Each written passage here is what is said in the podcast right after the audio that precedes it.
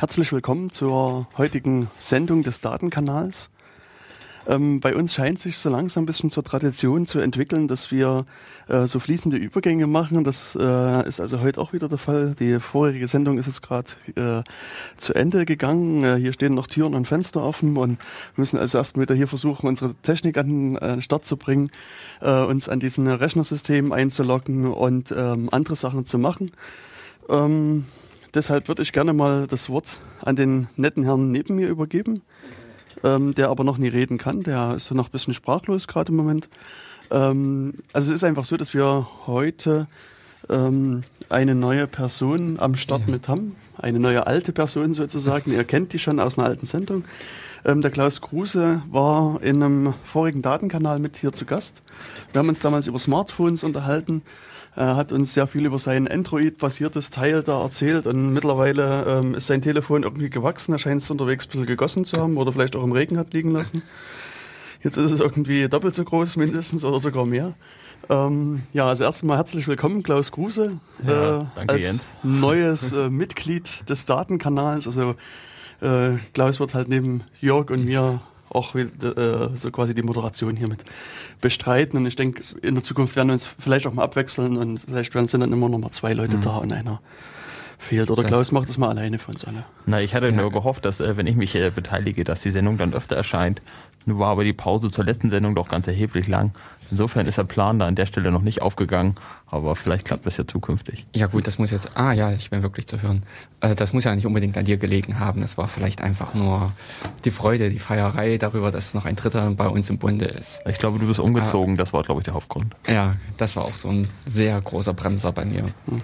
Außerdem wurde ja verschiedentlich kritisiert, also mir ist es erst heute wieder gesagt worden, dass wir sehr äh, technisch äh, un unterwegs sind. Also das heißt, wir ähm, haben wohl einen sehr hohen technischen Anspruch. Und meine Hoffnung ist ja, dass Klaus das Niveau ein bisschen senken kann, das technische. ich wusste, dass es kommt. Sag, drück es doch netter aus, etwas allgemeinverständlicher. Ja. Ähm, ähm, aber eigentlich als Datenkanal, als datentechnische Sendung. Ja, Na, wir versuchen uns. Aber es äh, ist einfach mit der äh, Gedanke gewesen, dass wir eventuell äh, uns reinteilen können, eben dadurch die Frequenz der Sendung steigern können und natürlich auch die äh, Vielfalt einfach dann größer wird, dadurch, dass wir halt äh, das von drei Leuten her äh, die Vorschläge, Themen und Gedanken kommen. Also ich weiß jetzt nicht, wer das Feedback geäußert hatte, aber ich glaube, so technisch war die letzte Sendung gar nicht. Das war ja auch, kam mir zumindest so vor, als ob wir einfach so darüber geredet hatten, welche Erfahrungen wir mit der, dem Android-Smartphone verbinden. Also, weiß ich nicht. An der Stelle kenne ich auch diese Aussagen, dass die Sendung zu technisch ist. Aber es äh, muss ich auch jetzt hier gleich mal mit so über den Äther jagen. Äh, unser Problem ist einfach, es kommt teilweise sehr wenig Feedback in, ja. an der Stelle, also nichts wirklich Repräsentatives. Und die bekannten Freunde oder sowas, die man spricht, die sind in der Regel auch äh, nicht so technikaffin wie, wie wir drei vielleicht. Und dementsprechend ist das Niveau für die auch wesentlich äh, höher oder zu hoch, als für uns einfach geführt ist. Und von daher, also wir haben im Prinzip die Möglichkeiten äh, über Twitter, über die Webseite direkt halt äh, sich an dem als über, Kommentar, über Kommentare zu beteiligen oder halt über per E-Mail oder im Chopper uns zu schreiben. Es gibt ja auch den ähm, äh, Chat für den Datenkanal als wichtigen Anlaufpunkt oder als Hauptanlaufpunkt wäre einfach datenkanal.org zu nennen. Wer genau. also irgendwie irgend, äh, den Einstieg zu uns finden möchte, oben in die Adressleiste seines Lieblingsbrowsers datenkanal.org einklopfen und auf Enter drücken, sodass ihr dann auch bei uns auf, äh, landet. Ähm, es gibt ich, äh, rechts unten ist, glaube ich, der Knopf äh, genau. die, für den Chat. Also wenn ihr jetzt irgendwie an der Sendung gleich teilnehmen wollt und uns äh, Vorschläge liefern möchtet, was wir alles so verändern, verbessern können, die eben auch direkt in der Sendung äh, platzieren könnt äh, über diesen Weg. Wir könnten natürlich jetzt auch klassischerweise das Telefon erwähnen, aber das wird uns dann, glaube ich, in noch mehr Schwierigkeiten bringen. Mhm. Ja, ansonsten, also uns wäre wirklich, wirklich sehr viel daran gelegen, mal äh, allgemein Rückmeldung zu bekommen, auch von Leuten, die uns überhaupt nicht kennen, die wirklich den Datenkanal über den OKJ hören und ähm, zu dieser ganzen Sendung total unbelastet kommen. Macht Spaß? Ist es langweilig? Ist es äh, informativ oder zu technisch, äh, zu wenig technisch? Ja, genau. Ja, da, das ist auch zum Beispiel ein Kommentar schon gewesen von Leuten äh, aus dem Bekanntenkreis. Es könnte etwas technischer werden. Ähm, Aha. Ja, also habe ich auch schon gehabt, dass man äh, intensiver irgendwelche technischen Themen besprechen könnte. Ich denke da nur an die Sendung über dieses Musikmachen mit Linux, also wo wir einen Adrian zu Gast mhm. hatten. Da waren einige Themen dabei angeschrammt worden, äh, wo hinterher Kommentare kamen, dass die hätten auch noch mal gerne etwas tiefer ausgeweizt werden können. Ähm, ja, apropos Rückmeldung. Ich hatte letztes Mal die Rückmeldung bekommen von Wilfried, dass ich vergessen hatte, ihn sozusagen als Hörer zu begrüßen und das möchte ich jetzt an dieser oh, Stelle ja. mal nachholen. Ja, hallo Wilfried. Ja, hallo Wilfried. Äh, Wir begrüßen dich natürlich alle drei hier ganz herzlich. Genau. Und versuchen, wie auch heute versprochen, also ich hatte heute mit Wilfried telefoniert, unser schlechtes Verhalten vom letzten Mal erheblich zu verbessern. Unsere schlechte Wortwahl. Genau. ja. Ähm, aber jetzt haben wir, haben wir lange so ein bisschen äh, Einführung gemacht, äh, bisschen was erzählt. Ähm, ja, jetzt wäre natürlich die Frage, was denn eigentlich heute das Thema der Sendung ist. Und ich glaube, ich würde gerne euch mal ein bisschen was zu raten geben. Ja, wir überlegen ähm, uns das jetzt mal noch ich, schnell. Ich spiele euch mal ein bisschen Musik vor und versucht mal reinzuhören, was die netten Leute hier singen und vielleicht kann er das rausfinden. Und vielleicht im Vorfeld muss ich mich schon mal entschuldigen für die Soundqualität. Also das ist eine Aufnahme, die quasi live entstanden ist und deswegen ist es nicht ganz so sauber wie eine Studioaufnahme. Also viel Spaß beim Reinhören. Good.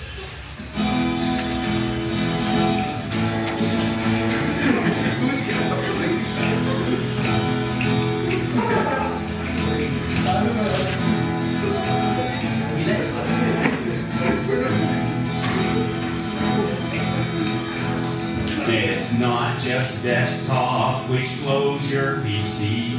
We're a bunch of hearts forming community. We give you code at what we give Windows C.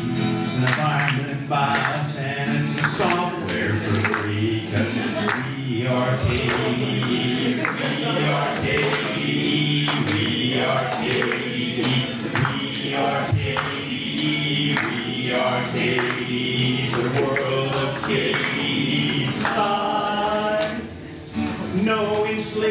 lines, there's no activation key, there's no links to sharing, cause yeah, it's all free.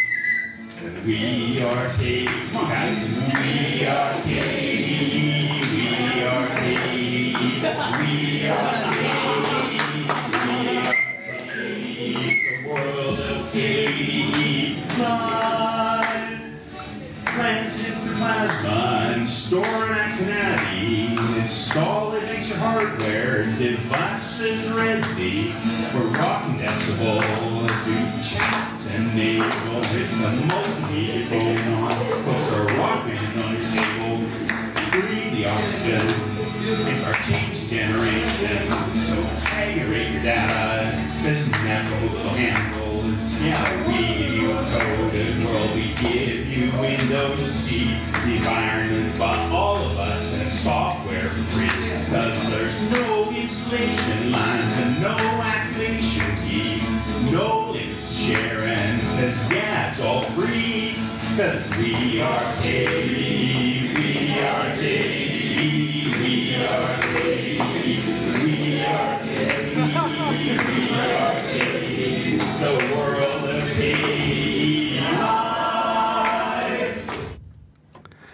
Ja, ich hoffe, ihr habt ähm, gehört, um was es hier ging. Ähm, wer es nicht ganz verstanden hat, also die äh, Leute haben hier gesungen We are KDE oder äh, zu gut Deutsch, wir sind KDE. Und ja, wer sich so ein bisschen auskennt, ähm, wird, dem wird der Begriff KDE etwas sagen.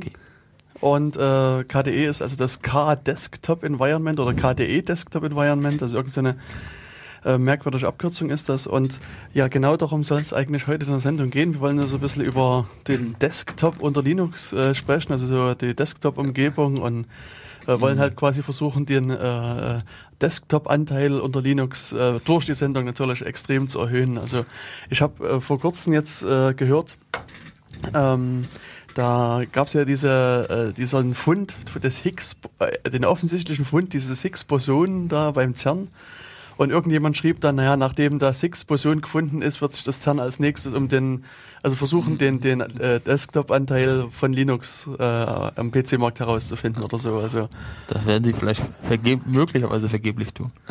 ja, gut, also äh, es gibt mindestens einen Rechner, der, nee, es gibt mehrere Rechner, die hier also offensichtlich äh, als Desktop betrieben werden, also Linux-Rechner. Weil ich habe im Vorfeld mal auf Twitter versucht herumzufragen, wer denn welchen, äh, äh, welche Oberfläche halt benutzt. Und ähm, das Interessante ist, also es gab ein, einige Leute, die sich hier gemeldet haben. Ich kann leider die absolute Zahl äh, nicht sehen. Ähm, ja, was würdet denn ihr denken, die ihr vielleicht noch nicht da reingeschaut habt? Was ist so die am häufigsten genannte äh, Desktop-Umgebung, die die Leute benutzen? Jörg Mhm. lächelt schon so, also er hat, also deine Antwort ist richtig, wie ich dein Gesicht entnehme. Na, äh, Unity natürlich. Na, das war natürlich ein Scherz. Also äh, Mhm. nach dem Geflame im letzten Jahr über Unity wird es das wohl kaum sein. Ich sehe das hier so im Seitenblick. Mhm. Äh, Ich glaube mal ganz viele sind dabei, äh, Frank Lanitz sein XFCE zu favorisieren. Vermute ich einfach mal. Äh, ja, aber es, also sozusagen die am meisten genannte Option war halt GNOME. Ja, also wobei ich hier nie unterschieden habe zwischen GNOME 2 und 3. Also, Ja, aber Ich, ich habe dir das angekreidet. Ich habe gesagt, das ist fahrlässig. Äh, weil, weil viele Leute Gnome 2 lieben, aber Gnome 3 hassen. Und wenn die Antwortmöglichkeit Gnome lautet, ja, dann äh, ist das, Es geht ist darum- das richtig und falsch, wenn ich Gnome 3. ja, Aber aber ich- an der Stelle müsstest du sehr viele Unterschiede machen Ja. zwischen äh, Versionen. Naja, aber, aber 2 und 3 ist ja doch ist ja, ist ja sozusagen der erhebliche Unterschied. ja, es ging aber auch darum, wer das halt benutzt. Und wenn ich GNOME Und- 3 hasse, vermute ich, dass ich dann auch nicht mehr GNOME 3 benutze, sondern eventuell wieder auf GNOME 2 umsteige. Nee, ich glaube, Oder das ist, aber halt in andere Umgebung Oder benutze. weg. Hm. nee, ich glaube, das ist ja gerade nicht der Fall. Also äh, jetzt hier von diesem Linux Mint, dieses Cinnamon, das ist ja quasi eine Fortführung des GNOME 2, der Oberfläche und dieser grundlegenden Funktionsprinzipien. Und das ist ja auch das, was sozusagen ein eher großes Echo auch erzeugt hat, weil Leute sagen, okay, wir wollen GNOME 2 weiter behalten, diesen relativ klassischen Desktop mit einigen schönen Icons. Und, äh, und dann GNOME 3 war dann sozusagen des Teufels äh, mit diesem Unity-ähnlichen Dash und keine Ahnung. Ich habe das nicht nur, nur angeguckt, aber nicht benutzt. Also ja, aber wie gesagt, die Option 1 mit GNOME war aus meiner Sicht auch vergleichsweise offensichtlich. Einfach schon durch. Ubuntu Naja, vermute ich, dass da viele auch GNOME Äh, äh, gewöhnt sind. Debian ist auch, die installieren auch GNOME Okay. als das Hauptsystem. Und ähm, ich weiß es, ähm, es könnte auch beim Fedora, also äh, bei diesem Red Hat-System, Mhm. könnte das auch die Standardinstallation sein. An der Stelle zeigt, äh, macht es auch wirklich sehr viel aus, was das Betriebssystem oder was die Distribution Genau. vorinstallieren. Power of Und- Defaults. Ja, wirklich. Hm. Und das, das, wo auch äh, von alt her aus äh, in Deutschland eigentlich KDE auch noch eine recht große Verbreitung hat oder hatte durch die SUSE, weil SUSE ja Hm. äh, mit KDE kommt und auch auf KDE setzt. Und daher war auch KDE in, äh, ich sage jetzt mal, zur damaligen Zeit beziehungsweise auch im Bekanntenkreis recht verbreitet. Ja. Also, ja, wie gesagt, aber was, was würdet ihr denn denken, was nach äh, GNOME so die zweithäufigste Nennung gewesen ist? XFCE oder KDE? Mm, Ich würde auch dann eher auf KDE tippen. Hm? Also äh, das ähm, halt, äh, beide falsch. ah, Äh, LX.de. Also Aha. ein Drittel der Leute, die hier geklickt haben, haben gesagt, äh, dass sie unter anderem LX.de verwenden. Und mhm. also das, das hatte mich am Anfang schon überrascht. also, Also, so also als auch L. also- LX.de. Wow. Also Das Ja. ist also im Prinzip die abgespeckte Variante vom XFCE, genau. der ja auch eine abgespeckte Naja, also das ist ja auch ein Monster. Nee, auch wenn, ist ja doch unabhängige nee, voneinander entwickelte Programme. Ja, aber XFCE war ja damals angetreten, ein schlanker Desktop, ein schlankes Desktop-System Ja. zu werden. Äh, war es auch immer, äh, Ja, am Anfang. ja, das stimmt. Ähm, dann ist es gewachsen Mhm. und dann war wieder der Ruf nach äh, LX.de aufgekommen. Ja. Und weiß ich nicht, in zwei Jahren haben wir vielleicht äh, Very Small LX.de, äh, nee, XDE. VLX.de oder sowas. Nee, wobei, also von der Benamsung her müsste man dann LXDE-NG sagen. Oder Ja, oder solche Geschichten, genau das. Aber den Ruf gibt es ja immer, also existieren oder entstehen ja ständig neue Window Manager oder Desktops, die äh, den Anspruch haben, leichter und schneller zu sein als ihre Vorgänger. Und äh, ich meine, da fehlt zum Beispiel Razer Q QT, habe ich jetzt gesehen, ist auch so ein Desktop-Environment, was antritt mit diesem Anspruch, schlank zu sein. Und noch ein anderes war mir in so einer Übersicht aufgefallen, kenne ich aber nicht, habe ich auch noch nie benutzt. Also, und natürlich Was? alle sozusagen mit diesem Einleitungssatz, äh, Name ist eine leichtgewichtige Oberfläche. Ja, hm.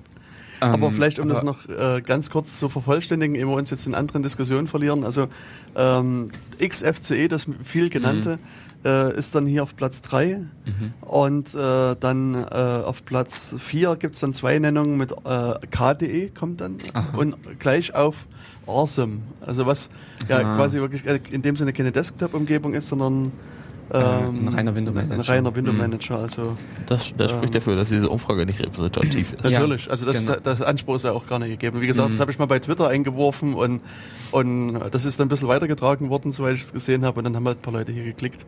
Und, äh, Wenn du als Antwortoption Windows noch hinzugefügt hättest und das dann sozusagen im weiteren Kreis verbreitet hättest, dann hätte das wahrscheinlich gewonnen. Ja, das kann sein. Wobei äh, es war ja auch die Ansage der Window Manager unter Linux. Und, Ach so, ja. Ähm, das, wir können ja vielleicht in einer späteren Sendung uns über Virtualisierungsumgebungen unterhalten. Und dann äh, würde vielleicht der Window Manager Windows halt wieder eine Rolle spielen. Aber ich, ähm, wenn ich mich recht entsinne, ist es auch irgendwie unter Windows mit ein paar Schlägen möglich, äh, den Explorer rauszuprügeln. Also den Window Manager Explorer und dafür was anderes reinzunehmen. Der Explorer ist ein Window Manager?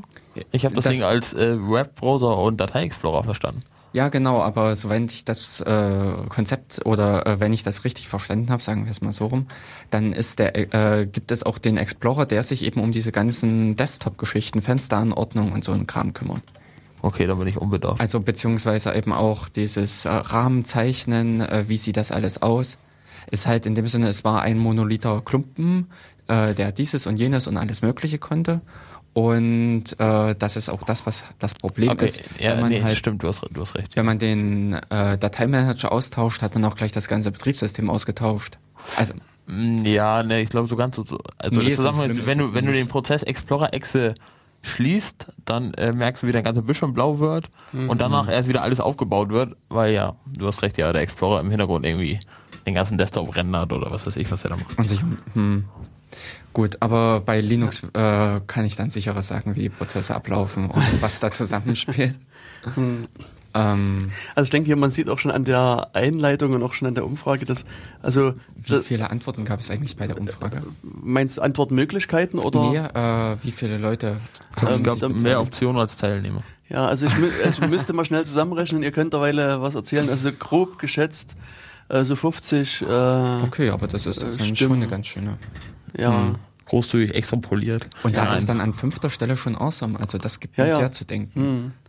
Ja, und wenn ich es also kurz hm. noch vollständig machen sollte oder darf, äh, ist Unity dann auf der nächsten Position, hab ich jetzt vergessen. Hm. Genau, dann nach Unity kommt Fluxbox.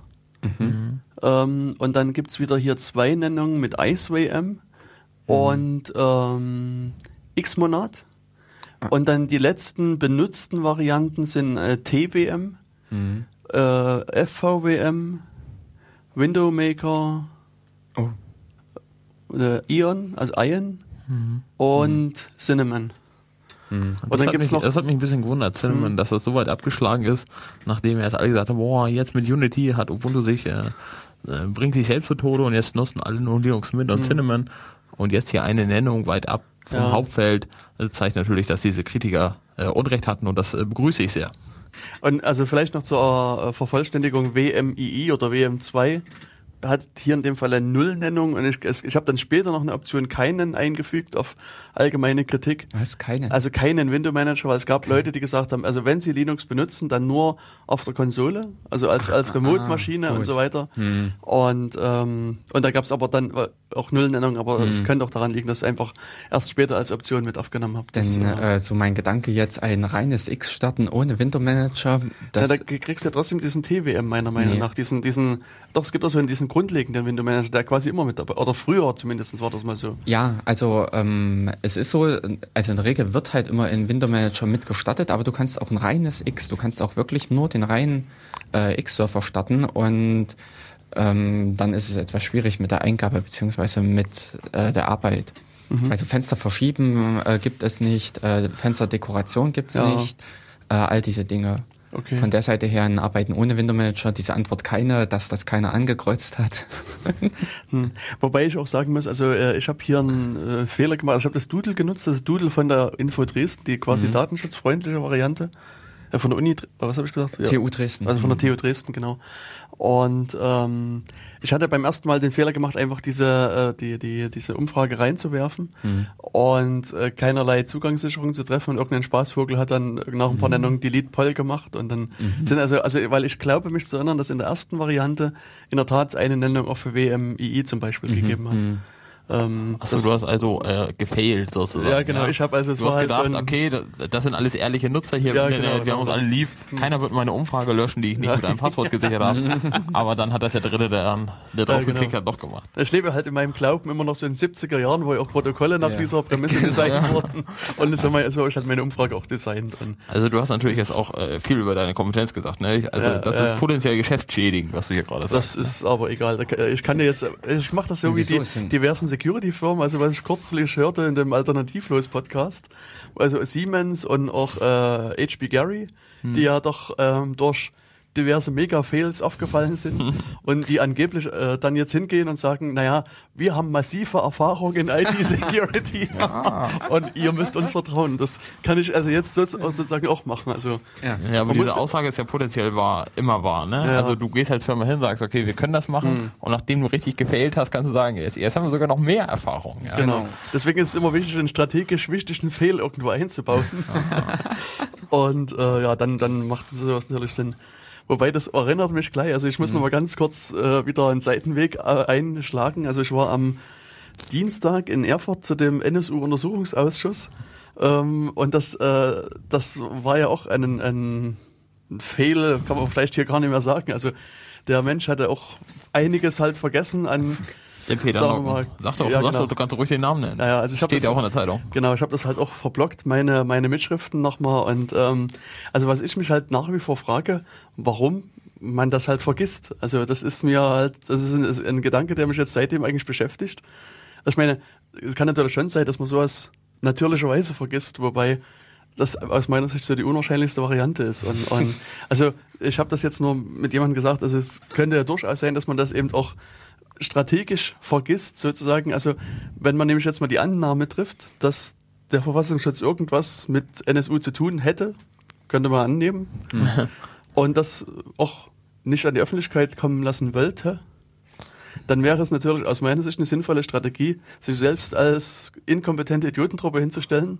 Mhm. Und äh, sozusagen dann ist so für die Öffentlichkeit klar, okay, die, die können nee. nie gewusst haben, wo die Leute rumlaufen und, und na, also ist alles klar. Also nee, die Sache ist, du kannst also strategisches Vergessen kannst du an der Stelle natürlich immer einsetzen, wenn es um Untersuchungsausschüsse geht. Ja.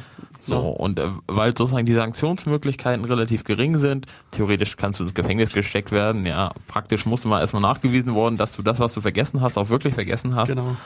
Und äh, insofern, wenn ich in derselben Situation wäre, also sozusagen als zukünftiger Spitzenpolitiker dann. Okay. Ist wahrscheinlich ein ähnliches, ja, ja. ähnliches Fall zu erwarten. Hm. Ja, nee, also du bringst dich auch nur in Schwierigkeiten, wenn du dann die Wahrheit sagst an der Stelle. Ja, ja genau. Oder wenn du dich an was erinnerst. Also du musst ja dann immer die Wahrheit sagen, aber wenn du irgendeine Aussage triffst. Und das war nämlich auch so eine Vermutung, dass es durchaus ja sein kann, dass die diversen Nachrichtendienste so eine Grundsatzschulung kriegen, dass das Standardverhalten immer vergessen ist. Egal, also wenn es mhm. sozusagen, wenn es gefährlich wird, dann müssen sie quasi das vergessen. Und das wenn man das halt mehrere Jahre macht, dann ist das quasi einfach auch so drin, dass man Fleisch sich an nichts mehr erinnert. Mhm. Aber wie gesagt, diese Frage wird vermutlich auch immer offen bleiben. Also ich denke, dass die nie, keine Antwort ja. Egal, aber das mhm. war jetzt äh, der Weg, kleiner Abschweif. Äh, kleiner Abschweif. Genau, das stimmt, ja, wir waren beim Desktop. Äh, genau. Also wir, wir, wir hatten zwischendurch ja auch von Microsoft geredet und äh, das mhm. hatte ich sozusagen äh, bei englischen Wikipedia gesehen. Das kam sozusagen als Artikelhinweis im äh, Desktop von Linux und das nennt sich Baby Duck Syndrom. Mhm. Ja, so so kleine Entensyndrom und zwar äh, das, was man zuerst sieht, das ist dann der Maßstab, wonach man alles andere beurteilt. Mhm. So und ja, was sehen die meisten Leute, wenn sie das erste Mal einen Computer sehen? Natürlich irgendeine Oberfläche eines Microsoft-artigen Betriebssystems, mhm. ja, Windows XP, jetzt mittlerweile Windows 7, demnächst irgendwelche lustigen Kacheln. Ähm, so, und äh, das ist ja sozusagen dann, und äh, ich meine, gut, wir von ungefähr glossen jetzt auch gerade auf Windows-Rechner. Und das ist ja halt auch mit der Maßstab, an denen dann Linux-Betriebssysteme beziehungsweise ihre Oberflächen gemessen werden, was ja jeweils immer das erste ist, was man von dem Betriebssystem sieht, außer bei den Leuten, die per SSH auf ihren Rechner zugreifen. Hm. Mm, teilweise, denn in dem Sinne hat Microsoft ja auch untereinander schon Probleme gehabt. Äh, der Umschwung von dem XP auf das Windows 7 oder auf Windows Vista, als die Oberfläche massiv umgestellt wurde. Na, oder, massiv würde ich, würde ich jetzt aber schwer bestreiten, oder? So massiv war das jetzt nicht. Also von äh, dem Von XP auf 7? Es, Also also, ich, ich, finde es schon ähm, einen äh, ganz schönen Unterschied. Ähm, eben äh, wie die äh, Ordnung im Startmenü und solche Geschichten kenne ich somit als die Klagen von äh, Benutzern, dass, äh, dass, dass sie damit einfach nicht mehr zurechtkommen, dass sie da einfach nicht zurecht, äh, also wissen. Oder die andere Sache in den Office-Produkten. Jetzt mit äh, einer der letzten oder vorletzten Office-Version wurden die Menüs komplett umstrukturiert. Ja, die Reborn-Struktur seit, seit Office 2007, ja. Aha, hm. Wobei ich das auch schon vorher gehört habe, dass also da ging es also angeblich darum, dass nur ein Icon geändert wurde für Speichern oder für Öffnen. Und das hat wohl doch zu einer massiven Erhöhung der Anrufe bei der Microsoft Hotline geführt, weil der äquivalente Speichern-Button oder was immer das war, weg war quasi für die Menschen. Und- Also ich, ich wollte jetzt eigentlich nicht die Usability von Ja, Microsoft-Produkten ja, ja. diskutieren, sondern es ging eigentlich nur darum, wenn wir von Desktops oder Linux reden, dann tun wir das eigentlich immer aus der Perspektive des äh, quasi Standards, wenn es um Desktop-Betriebssysteme geht und das ja in de, de, dem Fall Microsoft. So und oder auch Apple. Also es ist das Äh, ja, mittlerweile das, beziehungsweise war eben auch mein Gedanke einfach dabei, irgendwann habe ich mich persönlich zum Beispiel von diesem Ding gelöst, von dem Gedanken, äh, es so zu haben, wie es an vielen anderen Plätzen ist, beziehungsweise einfach, ich möchte es so haben, wie ich es will. Und Genau. ähm, das ist vielleicht so mit ein, das Hauptding, wo auch GNOME und KDE als die großen Standardinstallationen äh, punkten oder eben XFCE, ähm, der äh, glaube ich auch an einigen Stellen mit als Standard verwendet wird. Aber ähm, die haben einfach da den Vorteil, die sind einfach da und die grundlegende Bedienung ist möglich. Aber ähm, also dass im Prinzip die normalen Benutzer, die normalen Anwender damit äh, arbeiten und arbeiten können. Naja, also äh, was heißt normaler Desktop? Also ein Desktop funktioniert innerhalb bestimmter Parameter und dazu gehört es, dass du Fenster hast, die du über deinen Bildschirm ziehen kannst und die du oben links oder oben rechts öffnen und schließen kannst. Ja, vielleicht sollten wir auch Ja, nochmal irgendeinen Schritt zurückgehen Ja. und dann äh, klären, was überhaupt sozusagen Desktops Oder, sind. Und genau. also vielleicht auch aus meiner Sicht ist es wichtig, mal zu, zu klären, wie das unter Linux funktioniert. Weil ihr hattet das vorhin schon mal andiskutiert, dass ihr unter Windows mit, wenn man die Explorer-Exe abschießt, Oh. ist quasi alles weg, da wird's blau und danach baut sich alles wieder auf. Genau. wird Und wenn ich unter. Linux halt mein GNOME, KDE oder was auch immer ich benutze, abschieße, ähm, da wird's wird's vielleicht schwarz, aber äh, ich weiß nicht, was, was jetzt wirklich passiert. Also das, äh, je nachdem auch, wie man es Also, abschießt. ja, das genau, ist halt ich wollte mich jetzt auch das gerade sagen. Zweite, also Schwierig, auf was du da schießt. ja, genau. Und wie du schießt halt auch. Das, Das ist richtig, ob du nur ein ganz vielleicht äh, eine nette äh, einen Turm gibst oder vielleicht einen, äh, einen Kill. genau. Aber egal. Ähm, ja, unter Linux ist es ja, hast, äh, ist ja sowieso diese Trennung der grafischen Oberfläche gegeben, also dieser äh, weit bekannte X-Surfer, der sich um die grafische Aufbereitung, grafische Ausgabe kümmert. Und ähm, an den wiederum kommt als äh, Benutzungsprogramm der sogenannte Window Manager, Genau. der sich darum kümmert, äh, einerseits halt, äh, wie werden, was, also was kann ich mit den Fenstern an sich machen? Also ein Fenster ist in dem Sinne der Zeichenbereich, in dem eine Anwendung dann eine äh, Schreibprogramm, äh, Zeichenprogramm, der Browser oder Musikprogramm sich äh, darstellen und äh, das, wie diese Fenster zum Beispiel bewegt werden oder äh, wie sie im Prinzip dieser der Rahmen, wie er gestaltet wird, welche Knöpfe es gibt, welche äh, Tastenkombinationen, also globale Tastenkombinationen, wie Tast, äh, Tastendrücke äh, verteilt werden. Darum kümmert sich so hauptsächlich mit der Window Manager. Also Und der das, ist dem X-Surfer beigestellt in dem Sinne. Genau. Und jetzt gab es ja vorhin schon mal, also du hast gesagt, X-Monat oder, oder Awesome ist ein Window Manager Mhm. und das andere ist ein Desktop Environment. Was äh, Ja. ist da der Unterschied? Wäre vielleicht noch so zu fragen. Also äh, in dem Sinne ist der äh, Desktop Environment auch ein Window Manager plus Zusätze. Also der reine Window Manager kümmert sich um die technischen Notwendigkeiten, eben äh, sich die, die Fenster zu organisieren, Genau. äh, diese Anordnung, diese Kommunikation, während hingegen ein Desktop Environment in der Regel halt erst solche Sachen mitbringt, wie diese kleinen äh, Symbole auf dem Desktop, das was man klassischerweise kennt, Oder Ähm, dass man eine Datei auf dem Desktop ablegen kann und so. Äh, solche Sachen Zeug äh, halt. äh, in, äh, kümmert sich um Session Management, Hm. was äh, ein kla klassischer reiner Window Manager nicht macht oder nicht dazu, also nicht notwendig ist. Hm. Sprich im Prinzip, wenn ich meine Fenster alle schließe, wenn ich im Prinzip nur sage, abmelden und Rechner runterfahren, dann kümmert sich das, das in Desktop Environment in der Regel mit darum, dass beim nächsten Start wieder die entsprechenden Fenster geöffnet werden und auch an den Stellen platziert werden. In Desktop Environment hat dann auch noch solche Einbindungen oftmals so, dass äh, äh, diese Mitteilungsmeldungen mit erscheinen. Also solche ähm, na, Pop-ups, ähm, Systemmitteilung und so, ja. ja. ja, solche Dein Sachen. WLAN ist verbunden, Ja, genau, ja, der der, USB-Stick steckt drinne und sowas, ja. ja, diese Sachen. Äh, das ist das, was alles dann das Desktop Environment äh, klassischerweise mitbringt.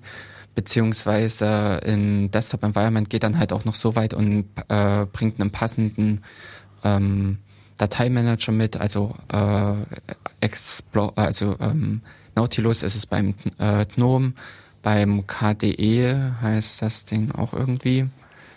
Ähm, vergessen. Ja, habe ich auch vergessen. Conqueror kann das auch, aber das ist, glaube ich, mittlerweile Ja. nicht mehr das Standardgerät. Ja. Aber zum Beispiel Conqueror ist dann äh, das andere, äh, der, der Browser vom KDE, der sich auch wiederum mit in diese ganze Oberfläche einfügt. Wobei das Also- aber Linux-typisch ja alles sehr modular ist. Ne? Also ich kann den Conqueror nutzen, aber ich kann natürlich auch den Conqueror runterschmeißen und einfach den Firefox nutzen. Ja, Ich, ich bin da ja in keinster Weise festgelegt, Gott sei Dank auch. Äh, das ist richtig. Aber äh, so vom Ansatz her ist einfach diese, diese Desktop-Environment-Systeme versuchen halt wirklich die rundum abgeschlossene Genau, Sache zu eine, bieten. eine durchgehende Benutzererfahrung zu Ja. bieten, ja. Genau. Was teilweise auch dann nicht immer funktioniert äh, in, innerhalb, aber ähm, das ist eigentlich der Ansatz. Und ein Window Manager ist da einfach, der hört eher auf. Beim ähm, der Window Manager von GNOME, mir fällt er jetzt gerade auch nicht ein, aber die haben auch ähm, Meta, Metacity. ja genau. Genau. Das, das ist der Window Manager von GNOME und äh, den kann man, glaube ich, auch äh, einzeln nutzen, ohne diesen ganzen anderen Kram ringsherum, Hm. wenn man es halt in dem Sinne spartanisch mag, will, Ja. liebt. Stimmt, ja. Ja, also das im, so als grundlegendes Zusammenspiel und die äh, äh, Sachen wie der äh, Dateimanager oder Browser und sowas, das sind halt wirklich Anwendungen. Genau. Äh, dem X-Surfer als dem Darstellungsprogramm, äh, was sich halt um die äh, Aufbereitung der Daten für die Ausgabe wirklich kümmert, Mhm. das, äh, dem ist wirklich der Window Manager beigestellt. Unter Umständen bekommt man es halt auch hin, äh, speziell so für Kiosk-Systeme, wo man wirklich ohne Window Manager oder mit einem super spartanischen Window Manager arbeiten kann, Ja. wo es einfach nur darum geht, das eine Programm zu zeigen, wenn man für eine Messe oder sowas ein, äh, was präsentieren will, startet man einfach nur ein X, sein Programm und das nimmt sich den kompletten Bildschirm und spielt dann irgendwie, ähm, ich sag jetzt mal, eine äh, Dia-Show ab oder Ja. in No. Also Äh, Kiosk, diese Dinge. Kiosk-Systeme, also eigentlich, ich kenne es auch klassischerweise so als, als reine Surfstationen, also dass Ja. da quasi auch ein, ein, ein Firefox oder ein ähnlicher Browser Mhm. halt auch in so einem Kiosk-Modus gestartet wird. Also es gibt einige Browser, die haben sowas. Mhm. Und dann äh, kann man, sieht man quasi nur den Browser, nichts anderes und kann dann halt ein bisschen im Internet surfen Mhm. oder was du sagst, halt ein paar Präsentationen sich über eine andere Anwendung angucken und mehr geht aber mit dem Rechner. Ja. Theoretisch erstmal. Also so einer fällt mir jetzt gerade ein in der Goethe-Galerie, äh, hinten an dem am Knochen ist, glaube ich, an der Treppe runterwärts ist so ein äh, System, wo man Okay. halt surfen kann. Äh, das ist halt äh, so. Ist es nicht von der Telekom? Ich weiß jetzt nicht, von wem es gestellt wird. also aber in der unteren, also in der sagen wir, mittleren Etage, sagen wir mal, nee, in der oberen Etage, hinten direkt beim Knochen. wo die Geldautomaten stehen. Ja, genau, da. Äh, An der Rolltreppe, oder? nah an der Rolltreppe. Hm. Aha. Muss ich mal Und gucken. Ich, ja. ich glaube, das ist ein Telekom-Teil. Ich weiß es nicht genau. Aber das andere ist, also in der Uni sind zum Beispiel auch im, äh, Im Foyer, Ka- ja. Genau, Foyer beim Karl-Zeiss-Platz stehen auch zwei oder zwei äh, Rechner. Zwei Kios, ja, genau. Aber die laufen mit Windows. Ja, Das müsstest du mal ändern, aber glaube ich. äh, Mit dem- jetzt dem so, Standardbetriebssystem. nur mal um den äh, Begriff äh, Kiosk-System äh, etwas äh, äh, oder ähm, greifbarer zu machen. Ja. Also eine eingeschränkte Benutzeroberfläche, bei der die Benutzer möglichst wenig dummes Zeug machen können. Ja, Genau, sehr treffend formuliert. genau. No. Ja, ja, aber welche Benutzeroberfläche nutzt ihr denn gerne? Also ich gebe es zu, ja, ich Ja. bin, bin Windows seit neuesten, bin seit neuesten KDE-Nutzer. Aha. Ja, viele sagen ja KDE, ja, echt, genau. Also viele sagen, KDE, ist das nicht tot? Gibt es das überhaupt noch? Die haben doch jetzt auch dieses bunte gemacht und das nutzt ja überhaupt kein Mensch mehr und das ist ja total Sind die- schlecht. Sind die Entwickler jetzt nicht Musiker? Nee, ja, die sind, genau, sind Musiker oder irgendwas anderes. Nee, also ähm, Ja, die Frage wäre erst, welche Version von KDE du benutzt. KDE 4, das Okay. was äh, im Ubuntu 12.4 auch in den Quellen ist, äh, was man einfach installieren kann. Ähm, ich hatte mich erst mit Unity rumgeärgert, also äh, ja rumgeärgert tatsächlich. Ich fand Unity eigentlich erstmal eine relativ simpel zu benutzende Oberfläche. Man kann über die Kostenkombination Alt-Steuerung und dann ähm, dem äh, Nummernblock kann man tatsächlich Fenster sozusagen in Ecken schieben und auch eine gewisse Größe zuweisen. Das funktioniert eigentlich sehr gut. Ja, das äh, macht Spaß. Dann kann ich sagen, okay, also ähm, das Chatfenster nimmt das obere Drittel ein und unten links dann, was weiß ich, äh, der Thunderbird, das E-Mail-Programm und so. Und dann sind aber merkwürdige Sachen passiert. Einmal ist ein Fenster, hat sich von alleine bewegt. Ja, eine ganz gute. es war ein, es war ein älteres Java-Programm, mein, mein Banking-Programm Moneyplex. Da war das äh, Statusfenster, das den Status der Übertragung anzeigt, das bewegte sich in etwas verzerrter Form von alleine über zwei virtuelle Desktops. Ja. Ich habe gedacht, mein Gott, das ist äh, eine gruselige Erfahrung. Ja, dein Desktop, dein Desktop bewegt Fenster von ganz alleine. Ja, fand ich, fand ich eine witzige Sache, aber dann auch der entscheidende Punkt, wo ich gesagt habe, okay, jetzt muss was anderes passieren. Ja, Ähm, ähm, kurze Zwischenfrage, hast du einen Laptop oder hast du es an einem äh, stationären Rechner gemacht? das war an einem stationären Rechner, also an meinem großen. Also Laptop, ja, kenne ich auch diese Effekte vom Ja. Track, äh, vom von dem, Touchpad. Genau, Mhm. von dem Touchpad. Also das, da gibt es ja durchaus diese Effekte, wenn du da also äh, mal irgendwie an der Ecke klopfst, dann denkt auch die Maus, die muss jetzt mal ein bisschen wackeln. Nee, oder nee, das, das, nein, äh, das, das Fenster wurde auch tatsächlich verzerrt irgendwie dargestellt. Es muss irgendeine Art von Fehler gewesen sein. Auf jeden Fall, äh, dieses ältere Programm Moneyplex 2009, das harmonierte nicht wirklich gut mit Unity. Ja. Und zwar sind noch andere Sachen passiert. Ähm, erstmal finde ich es total bescheuert, wenn Fenster eines Programms über mehrere virtuelle Desktops reichen können. Ich verstehe ähm, und, Was? äh, ja, ich verstehe es ehrlich gesagt nicht. Bei Unity ist es möglich, dass ich ein Fenster eines Programms in die Mitte zwischen allen vier virtuellen Desktops ziehe. Das, das ist total bescheuert. Ich verstehe es nicht, warum das überhaupt geht. Warum, warum ist es möglich, dass Ja. ein Programmfenster einen virtuellen Desktop verlässt? Bei Unity kein Problem. Ich kann das genau in die Mitte legen, ja? Dann habe ich quasi auf jedem der virtuellen Desktops ein Viertel meines Programmfensters. Sehr praktisch, sehr interessant. Ähm, verstehe Äh, ich nicht. Nee, praktisch genau nicht. Ja, nee, also ist natürlich totaler Quatsch. Ich verstehe ehrlich gesagt nicht, wofür es diese Funktion gibt. Hm. Dann habe ich mehrfach, ähm, man kann ja mit Alt und ähm, Tab sich alle offenen Fenster anzeigen lassen und dann mit einem Klick darauf wechseln. Eigentlich sehr praktisch, wenn man viele offene Fenster hat. Dann war der lustige Effekt, dann haben die von alleine ihren virtuellen Desktop gewechselt. Ja, also ich gehe auf ein offenes Programmfenster und bin auf einem anderen virtuellen Desktop und insbesondere die Chatfenster von Pigeon haben sich dann über verschiedene Desktops verteilt. Ich habe gedacht, nee, also Unity kann nicht so das Wahre sein. Ja, also hier passiert zu viel, von dem ich nicht weiß, wie es passiert und vor allen Dingen, was äh, dafür sorgt, dass ich ständig meinen Fenstern hinterherjage. Ja, man ist dann ständig auf der Suche zwischen seinen vier virtuellen Desktops, wo die Fenster sind. Oder wahlweise ich reduziere die Anzahl der virtuellen Desktops und habe da diese unübersichtliche Taskleiste, wo ich meine Programme nicht mehr wiederfinde. Ähm, ja, dann habe ich gesagt, okay, dann probieren wir was anderes aus. So, habe ich mir erst XFCE angeguckt und denke, ja, okay, das ist so der klassische Desktop, ganz nett. Ähm, geht das nicht aber auch sozusagen, geht es nicht auch moderner, ja? Also ich möchte gerne einen, wirklich einen modernen Desktop haben, der äh, von diesem klassischen Paradigma so ein bisschen wegkommt, aber gleichzeitig nicht so ein Krampf ist wie Unity. Und dann habe ich mir KDE 4 angeguckt. Und damit war ich ganz zufrieden, weil das funktioniert tatsächlich größtenteils nach den Prinzipien des klassischen Desktops. Du hast äh, virtuelle Desktops, äh, wo Fenster da nicht auch raus können. Fand ich schon mal eine sehr schlaue Sache, so im Vergleich zu Unity. Und äh, was KDE 4 auch noch hat, das sind diese sogenannten Aktivitäten. Und die Aktivitäten, das ist quasi, äh, du kannst quasi Fenster taggen. Du kannst sagen, okay, das gehört zur Aktivität ähm, Buch schreiben. Das Fenster gehört zur Aktivität normal Desktop.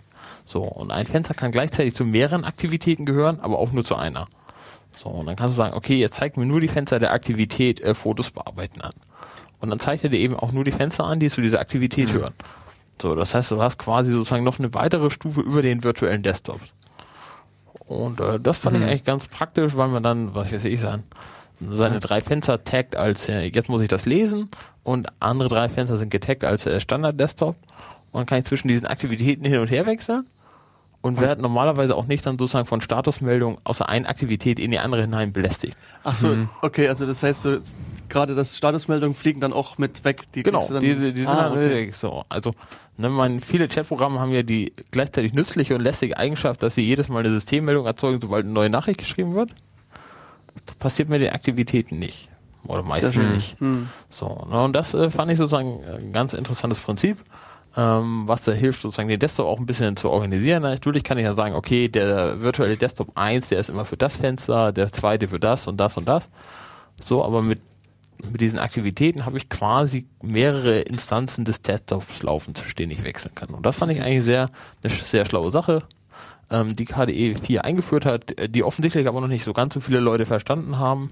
Also wenn man beim Internet rumgoogelt, dann scheint das äh, nicht so das Hauptfeature zu sein, was Leute zu diskutieren, äh, wenn sie KDE 4 nutzen. Mhm. Weil das auch, ich habe es zuerst auch nicht verstanden, was da genau passiert.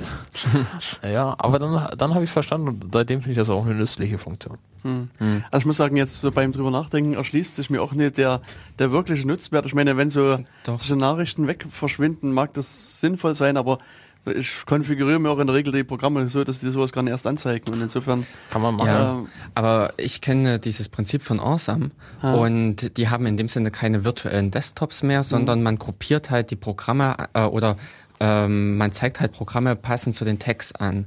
Und okay. ähm, so, so ähnlich ist ja. Ich habe halt äh, 100.000 Xterms offen die äh, per se halt in Xterm sind und über äh, dann kannst du aber halt über die konkreten über Window Name und solche Geschichten mhm. halt sagen, was deren richtige Funktion ist, mhm. so dass wenn du das Programm startest, startet es einerseits halt gleich mit in dem richtigen virtu auf dem richtigen virtuellen Desktop und dann habe ich solche Sachen ähm, wenn ich programmiere, habe ich in der Regel einen äh, virtuellen Desktop mit dem Editor. Mhm. Auf dem anderen liegen äh, zwei oder drei Xterms, in dem der Compiler, das Programm oder sowas die mhm. Bagger ist. Und dadurch äh, hast du halt die Strukturierung, diese Gruppierung der Fenster. Mhm. Und äh, es ist in dem Sinne flexibler, weil es eben auch, wie äh, Klaus jetzt schon sagte, so ist, dass ich einem Fenster mehrere Tags geben kann. Also das heißt okay. im Prinzip, wenn ich dann ähm, äh, Programmierung für Programm A und Programmieren für Programm B äh, habe, kann ich mir zwei virtuelle Desktops machen, aber zum Beispiel mhm. der Debugger oder ähm, irgendwas äh, erscheint auf beiden. Also wenn ah. ich auf die 1 mhm. und auf mhm. die 4 springe äh, beim ASAM, habe ich sowohl äh, auf beiden mein äh, DDD zum Beispiel mhm. äh, zu sehen, ähm, und kann je nachdem, welches Programm ich nun gerade debuggen will, die entsprechenden Optionen dort vornehmen. Okay. Also in dem Sinne ist es, äh, finde ich es auch echt eine flexiblere Art äh, der Gestaltung, der Gruppierung der Fenster und äh, es bringt in dem Sinne auch mehr Einheitlichkeit. Hm. Das heißt, wenn ich das richtig verstehe, nutzt du Awesome? Ähm, bin, ich bin langsam auf dem Weg dorthin umzusteigen. okay. hm. Also ähm, ich bin somit noch im Wechsel eben von IceWM zu Awesome. Hm weil ähm, ja, ICBM hat ein paar Macken, hm. äh, die mich stören und äh, Awesome ist eigentlich das, wo ich jetzt äh, gerade hinpilgern will. Okay. Also der neue Messias, der mich. ich hatte mir diese spartanischen Desktops auch immer mal überlegt und dann habe ich auch für mich persönlich entschieden, der Lernaufwand steht für mich in keinem Verhältnis zum Nutzen. Und mhm. ich sage, okay, für die Leute, die sich Tastaturkombinationen merken und so, mag das alles eine super praktische Sache sein und der Produktivitätsgewinn, der ist auch 500-prozentig und alles. Ich habe aber gesagt, Entschuldigung, aber ich muss erst 5000 Prozent investieren, um das überhaupt zu lernen.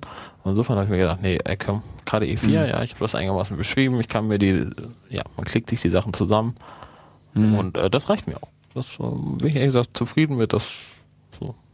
Also ja. Äh, in dem Sinne, also ich will eigentlich nur einen reinen Window Manager haben, ohne dieses ganze große ringsherum, ja. weil Dateien verschiebe ich immer noch auf der Kommandozeile oder ähm, viele Programme mhm. starte ich einfach auch direkt von der Kommandozeile. Ja. Deswegen äh, die Maus ähm, ja verhungert bei mir teilweise. Mhm. Und ähm, da reicht mir dann eben so ein reiner Window Manager oder so ein spartanischer Window Manager. Was ich bei Awesome einfach als den wahnsinnigen Vorteil sehe, die Konfigurationsdatei ist ein Programm. Also Awesome ist äh, auf, auf Lua aufgebaut und äh, da kannst du in dem Sinne dein äh, deine Konfiguration ausführen. Und äh, das habe ich schon bei vielen Programmen, anderen Programmen auch als den wahnsinnigen Vorteil erkannt, wenn du äh, Änderungen vornehmen kannst. Es äh, fängt mit solchen Sachen einfach schon alleine an, dass du ähm, äh, naja, Unterscheidung machen kannst, auf welchem Rechner befinde ich mich gerade Hm. und dementsprechend wird die Konfiguration genommen. Also ich sage jetzt mal, wenn du deine, äh, wenn du auf mehreren Rechnern unterwegs bist und streust eigen- oder möchtest mehr oder weniger die Konfiguration über sämtliche Rechner streuen, dann äh, ist es so, dass du ich weiß nicht, bei dem KDE schlecht sagen kannst, hier auf dem System musst du jetzt leider das und das verwenden, weil Programm existiert nicht oder sowas. Kann ich nicht einfach den Ordner mit den KDE-Einstellungen aus dem Home-Verzeichnis verschieben oder kopieren? Ja, das ist richtig, aber dann musst du automatisch, äh, also ich ändere auch entsprechend äh, häufig an meiner Konfiguration etwas und dann müsste ich dann die Anpassungen auch auf ein, sämtlichen anderen Systemen äh, vornehmen. Ja, nee, das war, so bin ich nicht. Das ist das, wo ich halt eher diesen eine Monster-Konfigurationsdatei durch die Gegend schiebe, in der dann halt 500 äh, Ifs stehen. Ja, ja. Ja, so viele Rechner habe ich jetzt ehrlich gesagt auch nicht. Ich habe meine große Kiste, an der ich die meiste Arbeit mache. Ich habe einen Laptop, weil der aber ein bisschen älter und schwach ist, läuft auf dem LXD. So. Okay. Insofern kann ich die eine Konfiguration nicht für das andere System Ja. benutzen.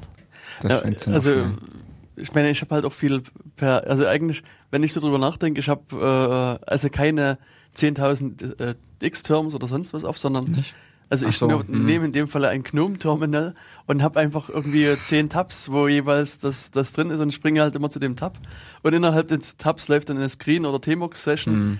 Wo ich dann jeweils auf dem Server irgendwas mache, also Hm. äh, ich habe quasi immer, also ein Fenster, wo irgendwie, Ja. ich weiß nicht, über mehrere Dimensionen hinweg äh, äh, Ja, du Zugriff- hast ja in dem Sinne Rechner. über die äh, verschiedenen Tabs im Genau. GNOME-Term und dann die Screens Hm. mit den unterschiedlichen Fenstern dort mindestens eine zweidimensionale Genau, äh, Struktur. genau. Zwischenfrage GNOME 2 oder 3? Zwei. 2, ja, siehst du, ja. Aufgrund Also ich hab- des Alters? Ich habe einfach ähm, keine Lust, irgendwie das drei auszuprobieren. Also ich habe halt auch diese Versuche mit Unity gemacht, um also einfach mal so grundsätzlich, um mal zu gucken, wie das funktioniert.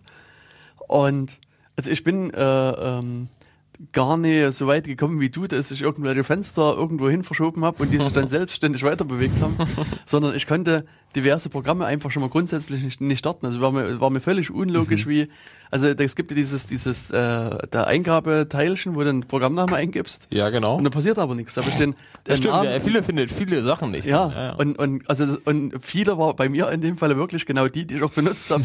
und, und ich hatte auch keine Lust, da, da mir jetzt erst irgendwie großartig Doku durchzulesen, wie denn das nur funktioniert. Ich Nee, du kannst auch dich dahin hangeln, aber das ist ein bisschen umständlicher. Ja, das du hab musst ich auch nie alle rausgefunden, anzeigen. also- nee, du musst ja erst alle anzeigen, dann auf die Kategorien klicken, dann die richtige Kategorie suchen und dann. Ja, das will ich ja nicht. Also ja, so, so, also der Weg war ein bisschen lang. Hm. Ich, ich habe ehrlich gesagt das Konzept von Unity auch nicht so ganz richtig verstanden. Auch also bis einerseits hat man diese großen Buttons.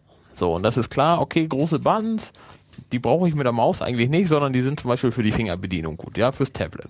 So, und andererseits habe ich genau dann, wenn ich die Maus nach oben links bewege, taucht dieses Fenster auf, wo offensichtlich erwartet wird, dass ich nur Text eingebe. Verstehe ich nicht. Warum, warum habe ich diese große Leiste links, wo sogar ein Blinder draufklicken kann und andererseits habe ich kein richtiges Startmenü, sondern ein Feld, wo nur Text erwartet wird. Was ja erstmal für die Fingerbedienung blöd ist. Ja, Fingerbedienung und Text eingeben dauert immer länger als äh, da einfach Was hinhangeln. Hm. So, und äh, habe ich nicht verstanden an der Stelle.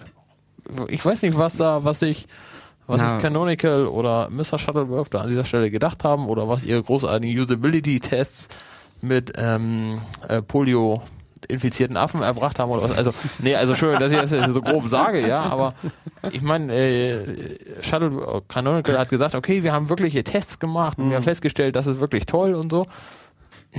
Ja, von diesen genauen Aber, Ergebnissen aber hat man nie was gehört. Auf der anderen Seite muss ich sagen, also es gab ja vor einigen Ubuntu-Versionen mal diesen Switch von äh, hier ähm, dieser Ausklick, also diese, diese, diese, was normalerweise bei Windows immer rechts oben in der Ecke ist, das Ver Vergrößern, Verkleinern und Ausmachen Ach des so, ja, ja. Und das haben sie nach links verschoben, auch mit der Begründung, weil sie Usability-Tests gemacht haben. Und ich fand das am Anfang auch völlig unmöglich und habe mich aber dann mal drauf eingelassen und habe gedacht, das musst du mal ausprobieren, wie das sich jetzt wirklich anfühlt. Und also ich mochte es nach kurzer Zeit nicht mehr missen, wenn man halt wirklich was, eine Anwendung mit der Maus ausmacht, ist, ist der Weg wesentlich kürzer. Echt? Ja, also das fühlt sich wesentlich Na gut, besser das an. ist dieses also, Baby-Duck-Syndrom wahrscheinlich, was auch eine Rolle spielt. Ne? Die Erwartung ist, dass das Genau. Fenster immer oben rechts schließt, Na. weil das beim Standardbetriebssystem des Weltmarktführers eben auch so ist. Ja, und bei dem Konkurrenten ist es nämlich auch zum Beispiel links. Das sind Ja, der Äh, gelbe, grüne, rote Punkt ist links. Und das lässt sich echt aus meiner Sicht halt, wenn man jetzt wirklich Maus bedient, viel besser benutzen als, als rechts oben. Also das fand ich dann eine wesentliche Verbesserung. Ich meine, Mhm. Mittlerweile sind die bei mir jetzt immer noch rechts, aber ich, mache dann halt Steuerung Q halt oder Steuerung D mehr. oder Das ist- ja. das ist halt Hm. immer das, das, der, der Das- Punkt. Hm. Ich Ja, also deswegen- also ja, Usability-Test, Hm. ja. Also angeblich wurden welche, also es wurden welche gemacht so und ähm, alle sagen auch, Aber Ubuntu oder Canonical möchte mit Unity eben sich sozusagen für den Business-Bereich vorbereiten Hm. und ähm, unter Umständen, aber Weiß war schon das Argument, was du mit, mit so nebenbei gebracht hast, mit diesem Tablet. Man hat vielleicht einfach äh, auf den Tablet-Markt gezielt, auf Mhm. äh, Smartphone und sowas, hat es aber einfach nicht gewagt, das umzusetzen. Also, dass man äh, so auf halbem Wege stehen geblieben ist. Man hat seine Usability-Tests auf klassischen Systemen durchgeführt, hat gemerkt, oho, jetzt kommt noch was Neues, wir müssen das auch noch irgendwie. Unter Umständen ist man da auf halbem Wege stehen geblieben. Nee, ich, ich weiß es nicht. Als man mit Unity anfing, und das Mhm. war ja, glaube ich, schon vor zwei Jahren. Ja. seitdem hört man das Geklage darüber. Gab es Aber- diese entsprechenden Tablet-Geräte noch gar nicht so richtig. Na gut, es gab diese Windows Doch, Tab. also äh, wenn ich ja, es gab Windows-Tablets, aber die, die, haben nur, die waren noch immer sehr teuer, auch mit über 2000 Euro das Stück und die kaum eine große Verbreitung gefunden haben. aber aber ich denke schon, also nach meiner Erinnerung war das schon eine. Begründung für Unity, dass, dass man eben die Tablet-Geräte mit bedienen wollte. Ja, ich da, na, äh, das kenne ich eigentlich auch mit als eine Geschichte, dass äh, Canonical mehr in diesen Markt auch mit rein will, weil mh, ja Desktop ist tot. Genau. Naja, aber die, sie haben es immer noch nicht geschafft. Also ich, es gibt kein Tablet, auf dem Unity läuft. Insofern sind jetzt zwei Jahre auch vergangen. Läuft auf deinem Tablet Unity? Nee. Okay. Und das äh, wird Also, uns so schnell nicht na, passieren. Also ja, Also insofern, wenn, wenn man tatsächlich aufs Tablet will, wo, wo verdammt nochmal ist das Unity-Tablet dann? Und ich sehe es nirgendwo. Ich sehe es nirgendwo. Ja, wir reden jetzt darum, okay, Ubuntu gibt es in so einer äh, abgespeckten Variante, läuft auf Motorola-Geräten. Wenn du das in so ein Dock steckst, dann startet plötzlich ein, äh, Ubuntu oder ein Unity. So, aber ansonsten habe ich jetzt gehört, dass Canonic oder Canonical verbreitet, dass sie irgendwie im Fernsehgeschäft wollen, ja, so äh, schlaue Fernseher. So, aber ähm, der Fernseher ist ja noch weiter weg vom Tablet. Ich sitze ja nicht vorm Fernseher und tippe dann auf meinen Fernseher. Ja, Also insofern, insofern, wenn Unity aufs Tablet soll, wo ist denn das Tablet dazu? Na, vielleicht hast du es einfach nie gefunden, weißt Ich du? habe es nicht gefunden, ja. Ja. Ich, Es wird wahrscheinlich von einer halben Milliarde Chinesen benutzt, aber ja. So, insofern, insofern, da muss Unity, da muss Canonical jetzt auch mal endlich mit diesem Tablet um die Ecke kommen, wo alle sagen können, oh cool, dafür ist Unity gemacht. So, aber das Tablet kommt nicht, insofern bleibt Unity da, stehen oder auch nicht. Ähm, ja, weiß ja. nicht. Weiß ich, äh, vielleicht kommt in einem halben oder in einem Jahr wieder was, äh, das nächste. Ja, das, Unity 2. genau. Äh, ja, Na, es gibt Ähm. ja jetzt erstmal Gnome 3, wo sich alle dran abarbeiten können. Genau. Wie, wie, wie unschön das ist. Hallo Wilfried. Ähm, und Wieso?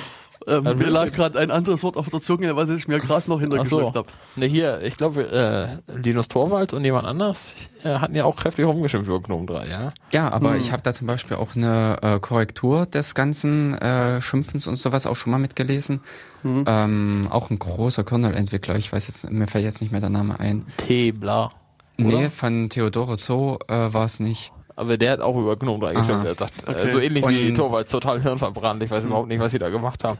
Der meinte aber, ähm, dass wenn man es wirklich mal benutzt und wenn man sich darauf einlässt, dass, äh, dass man damit auch wirklich äh, arbeiten kann und auch ordentlich arbeiten kann. Naja, die Grenze zum Also- Stockholm-Syndrom ist ja immer fließend bei sowas auch. Ja, okay. Wobei, also es, es stimmt schon, also ich ich versuche halt über, also diverse Sachen immer mal auszuprobieren. Also ich habe, gibt zwar diesen Gnome 2, den ich momentan hauptsächlich benutze, von dem ich aber auch weg will und deswegen ist bei mir auch Awesome. Also Mhm. ich habe halt irgendwie 10 oder 100 oder was wie Ja. viele Nutzer und denen habe ich diverse andere Window Manager zugewiesen und da probiere ich halt immer mal verschiedene aus. Und Awesome ist halt eben so, äh, so eine Geschichte. Und aber eben bei Unity bin ich eigentlich bisher grandios gescheitert. Und ich habe dann auch wirklich mir Mhm. einmal Zeit genommen und versucht wirklich mal mich auf Unity Dich einzulassen und mich mal Mhm. durchzuquälen. Aber es war dann am Ende doch für mich so eine Quälerei, dass ich gesagt habe, nee, also tut mir leid, jetzt ist der Punkt erreicht, wo ich einfach nicht mehr will. Jetzt ist, äh, musst du wieder aus. gehen, Unity. Und, und Obwohl ich ehrlich gesagt, ich hatte ja tatsächlich zwei, drei Wochen Unity benutzt, bevor ich gesagt habe, jetzt reicht's mir. Ja, also ich war hartnäckig. Ich habe gesagt, okay, Unity, alle haben gesagt, Unity hat sich verbessert zwischen den Versionen, ich weiß nicht, wann kam das zuerst? 11.10, glaube ich. keine Ahnung. So, und dann 12.4, Unity hat sich wirklich verbessert. Alle sagen, also viele, viele Stimmen im Internet haben auch gesagt, das ist jetzt endlich ein benutzbares System und so. Aber ich dachte, okay, dann gibst du der ganzen Sache nochmal eine Chance. Aber dann nach drei Wochen war meine Geduld dann auch am Ende. Da habe ich dann gesagt, nee, komm. Es, äh, es reicht, es reicht, ja. Also das Geisterfenster war dann der Höhepunkt der ganzen Geschichte, wo ich gesagt Ja. habe, okay, jetzt, also ich, ich brauche dieses Banking-Programm, ich nutze es gerne, bin damit recht zufrieden, aber ähm, wenn sich die Fenster, die dieses Programm erzeugt, über virtuelle Desktops verstreuen, ja, und ich ständig auf der Suche bin nach diesen Fenstern, Ja. die warum auch immer nicht in, der- in der Taskübersicht angezeigt werden, sondern plötzlich hinter anderen Fenstern verborgen sind. Ja, habe ich gesagt, nee, Das- en, Entschuldigung, Entschuldigung, ich, ich, ich spiele hier nicht äh, Memory, wo sind meine Fenster oder so, ja. Also laut äh, Wikipedia ist es äh, in der Version 10.10 bei Ubuntu das erste Mal Hm. mitgeliefert worden und mit 11.10 äh, schien es die Standardvariante. Ne, äh, mit 11.04 war es die Standardvariante Unity, also Mhm. schon letztes Jahr. Letztes Jahr, ja, genau. Hm. Also ja, und, und also Awesome gefällt mir halt auch wirklich, weil bisher finde ich den auch awesome. Hm. Ähm, aber da fehlt mir auch noch ein bisschen die Zeit, mich da ein bisschen einzugewöhnen. Ja, das also, habe ich auch noch. Das, mh. ähm, um wirklich die Konfiguration und Einstellungen alles so anzupassen, dass wirklich, ähm, also für mich ist einfach bei vielen Programmen, es soll so sein, dass ich eigentlich gar nicht bemerke, dass ich das Programm benutze. Mhm. Es soll einfach wunderbar sich in den Arbeitsablauf integrieren. Genau. Und das zum Beispiel auch mit so an einigen Punkten der äh, Grund, weshalb ich äh, ISBM äh, verlassen werde, Hm. weil es äh, an einigen Stellen einfach nicht mehr passt. Da habe ich schon Genau. eben bei Awesome gesehen, gibt es schönere Konzepte. Ähm, die haben auch an vielen Stellen einfach ein bisschen mehr gemacht. Ich sage jetzt mal schon nur eine Tab-Completion oben in der äh, Befehlszeile.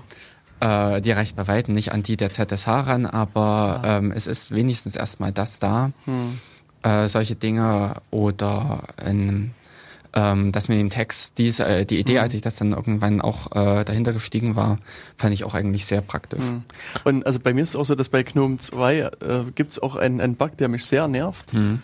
Ähm, also wo ich auch lange gebraucht habe, erstmal rauszufinden, woran das überhaupt liegt. Also Symptom war folgendes, ich fahre meinen Rechner hoch, log mich ein und dann dauert es. Es dauert extrem lange, also Session Management, ja. ein bis zwei Minuten, bis äh, der Bildschirm aufgebaut ist. Ja. Und ähm, auf der anderen Seite ist mir dann irgendwann durch Zufall immer aufgefallen, wenn ich einen, neuen Nutzer anlege, dem GNOME 2 zuweise, melde mich an, klack, Bildschirm da. Hm. Lag also quasi An deinem an, Profil. an meinem Profil. Und dann habe ich halt also lange Zeit gesucht und geguckt, woran kann es liegen.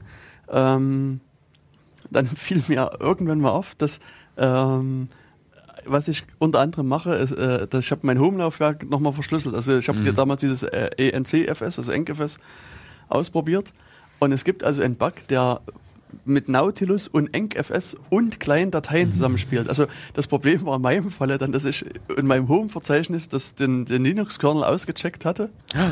Und, Und Das sind ja auch Und das- 100 und der ist 100.000 halt- Dateien und das- wahrscheinlich. er ist mal schnell drüber gerannt und hat geguckt, ob sich irgendwas geändert hat. was auch immer der gemacht hat, das weiß ich nicht. Also auf jeden Fall, ich habe dann das, das äh, einfach wegverschoben und dann konnte ich mich relativ zügig einloggen. Also es gab noch so ein paar andere große Repositories, die ich hatte mit, mit, äh, mit kleineren Dateien. Und seitdem das weg ist, äh, kann ich mich wieder vergleichsweise schnell einloggen. Und was dazu kommt, dass nicht nur die, die, die Einlogdauer lange ist, sondern er verbraucht unwahrscheinlich viel RAM. Also Hm. das sind im Gigabyte-Bereich, die da dann RAM ver, verschwendet Das klingt sehr nach Das klingt nach so einer. Desktop-Suchmaschine, die Ja. im Hintergrund läuft. Ja. Nee, nee, nee, äh, äh, das ist keine Ja, Desktop-Such. Nee, das, also in dem Fall ist es keine Desktop-Suchmaschine, die da läuft. Aber Also- ähm, an der Stelle muss ich eben auch sagen, das ist das, weswegen ich lieber den spartanischen Window Manager plus Genau. Zusätze habe, anstatt so ein Ja. rundum sorglos Paket, weil hier hat der, äh, der Dateibrowser, also äh, mein Dateiverwaltungsprogramm, hat es verhindert, dass ich mich an, also oder hat den Anmeldeprozess verzögert. genau. Das ist so ein Ding, ähm, ein doch eher sekundäres Programm hat sich hier primär in den Vordergrund gedrängt. Hm. Das, Und- äh, das kenne ich aber auch von KDE. Also das Session Management ging mir, geht, ging mir sehr auf die Nerven, bis ich letztens eine SSD reingeworfen habe. Seitdem ist das auch erledigt. Aber das ist so ein Ding eben bei ISBM und diesem ganzen spartanischen Zeug, flupp, und es ist da. Hm, genau. Na gut, wobei ich Und- Session Management praktisch finde, aber bloß wenn man viele Fenster offen hat und dann den Rechner ausmacht, kommen die auch alle wieder hoch. Und mit einer Festplatte dauert das halt ewig. So, und jetzt habe ich da eine SSD reingeworfen und seitdem. Aber an der Stelle muss ich sagen, warum überhaupt noch ein Session Management? Warum nicht gleich irgendwie in Sichern, also in Hibernation oder sowas? Warum im Prinzip den Rechner wirklich noch ausmachen? Weil das an einer äh, Steckerleiste hängt, die ich abends ausschalte. Ja, aber du kannst das Image auch auf die Festplatte schreiben und er zieht es von dort runter und du. Du brauchst ja, nicht du hast mal recht, ja, dein- Sus Suspento Disk, du hast Ja. recht. Ja. Hm. Genau. Aber wahrscheinlich Also wäre das auch nicht viel schneller. Ich meine mit der SSD.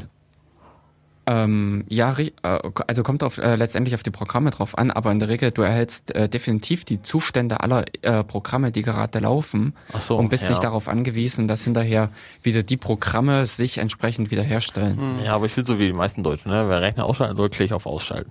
Und dann äh, passiert das eben. Ne? Ich meine, obwohl es solche Sachen wie Suspento Disk oder Suspento RAM schon seit Ewigkeiten gibt, ist der Verbreitungsgrad ja, glaube ich, wahnsinnig niedrig. Ja.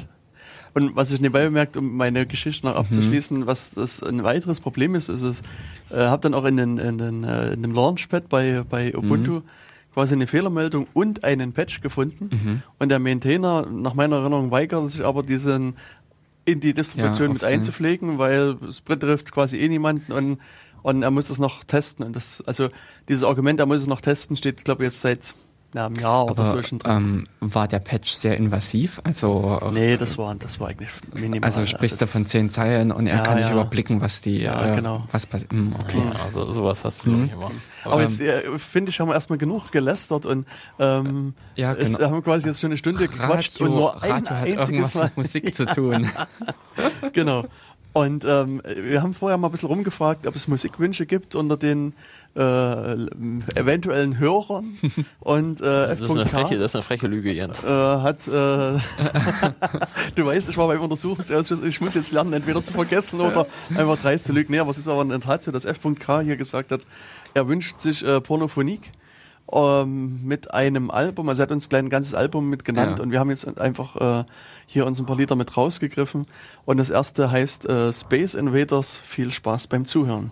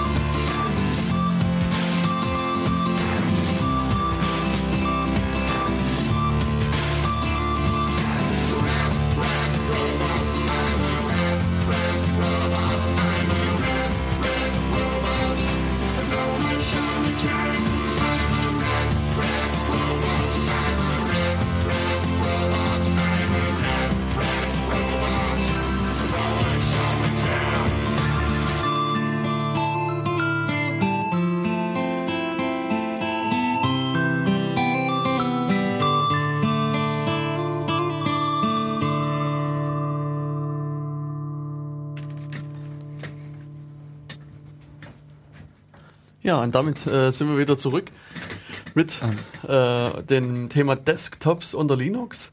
Äh, der Klaus wird jetzt so ein bisschen für kleine Abwechslung äh, sorgen. Er hat nämlich äh, ein paar wichtige und richtige News aus der Linux- und Desktop- und äh, auch der anderen Welt mitgebracht.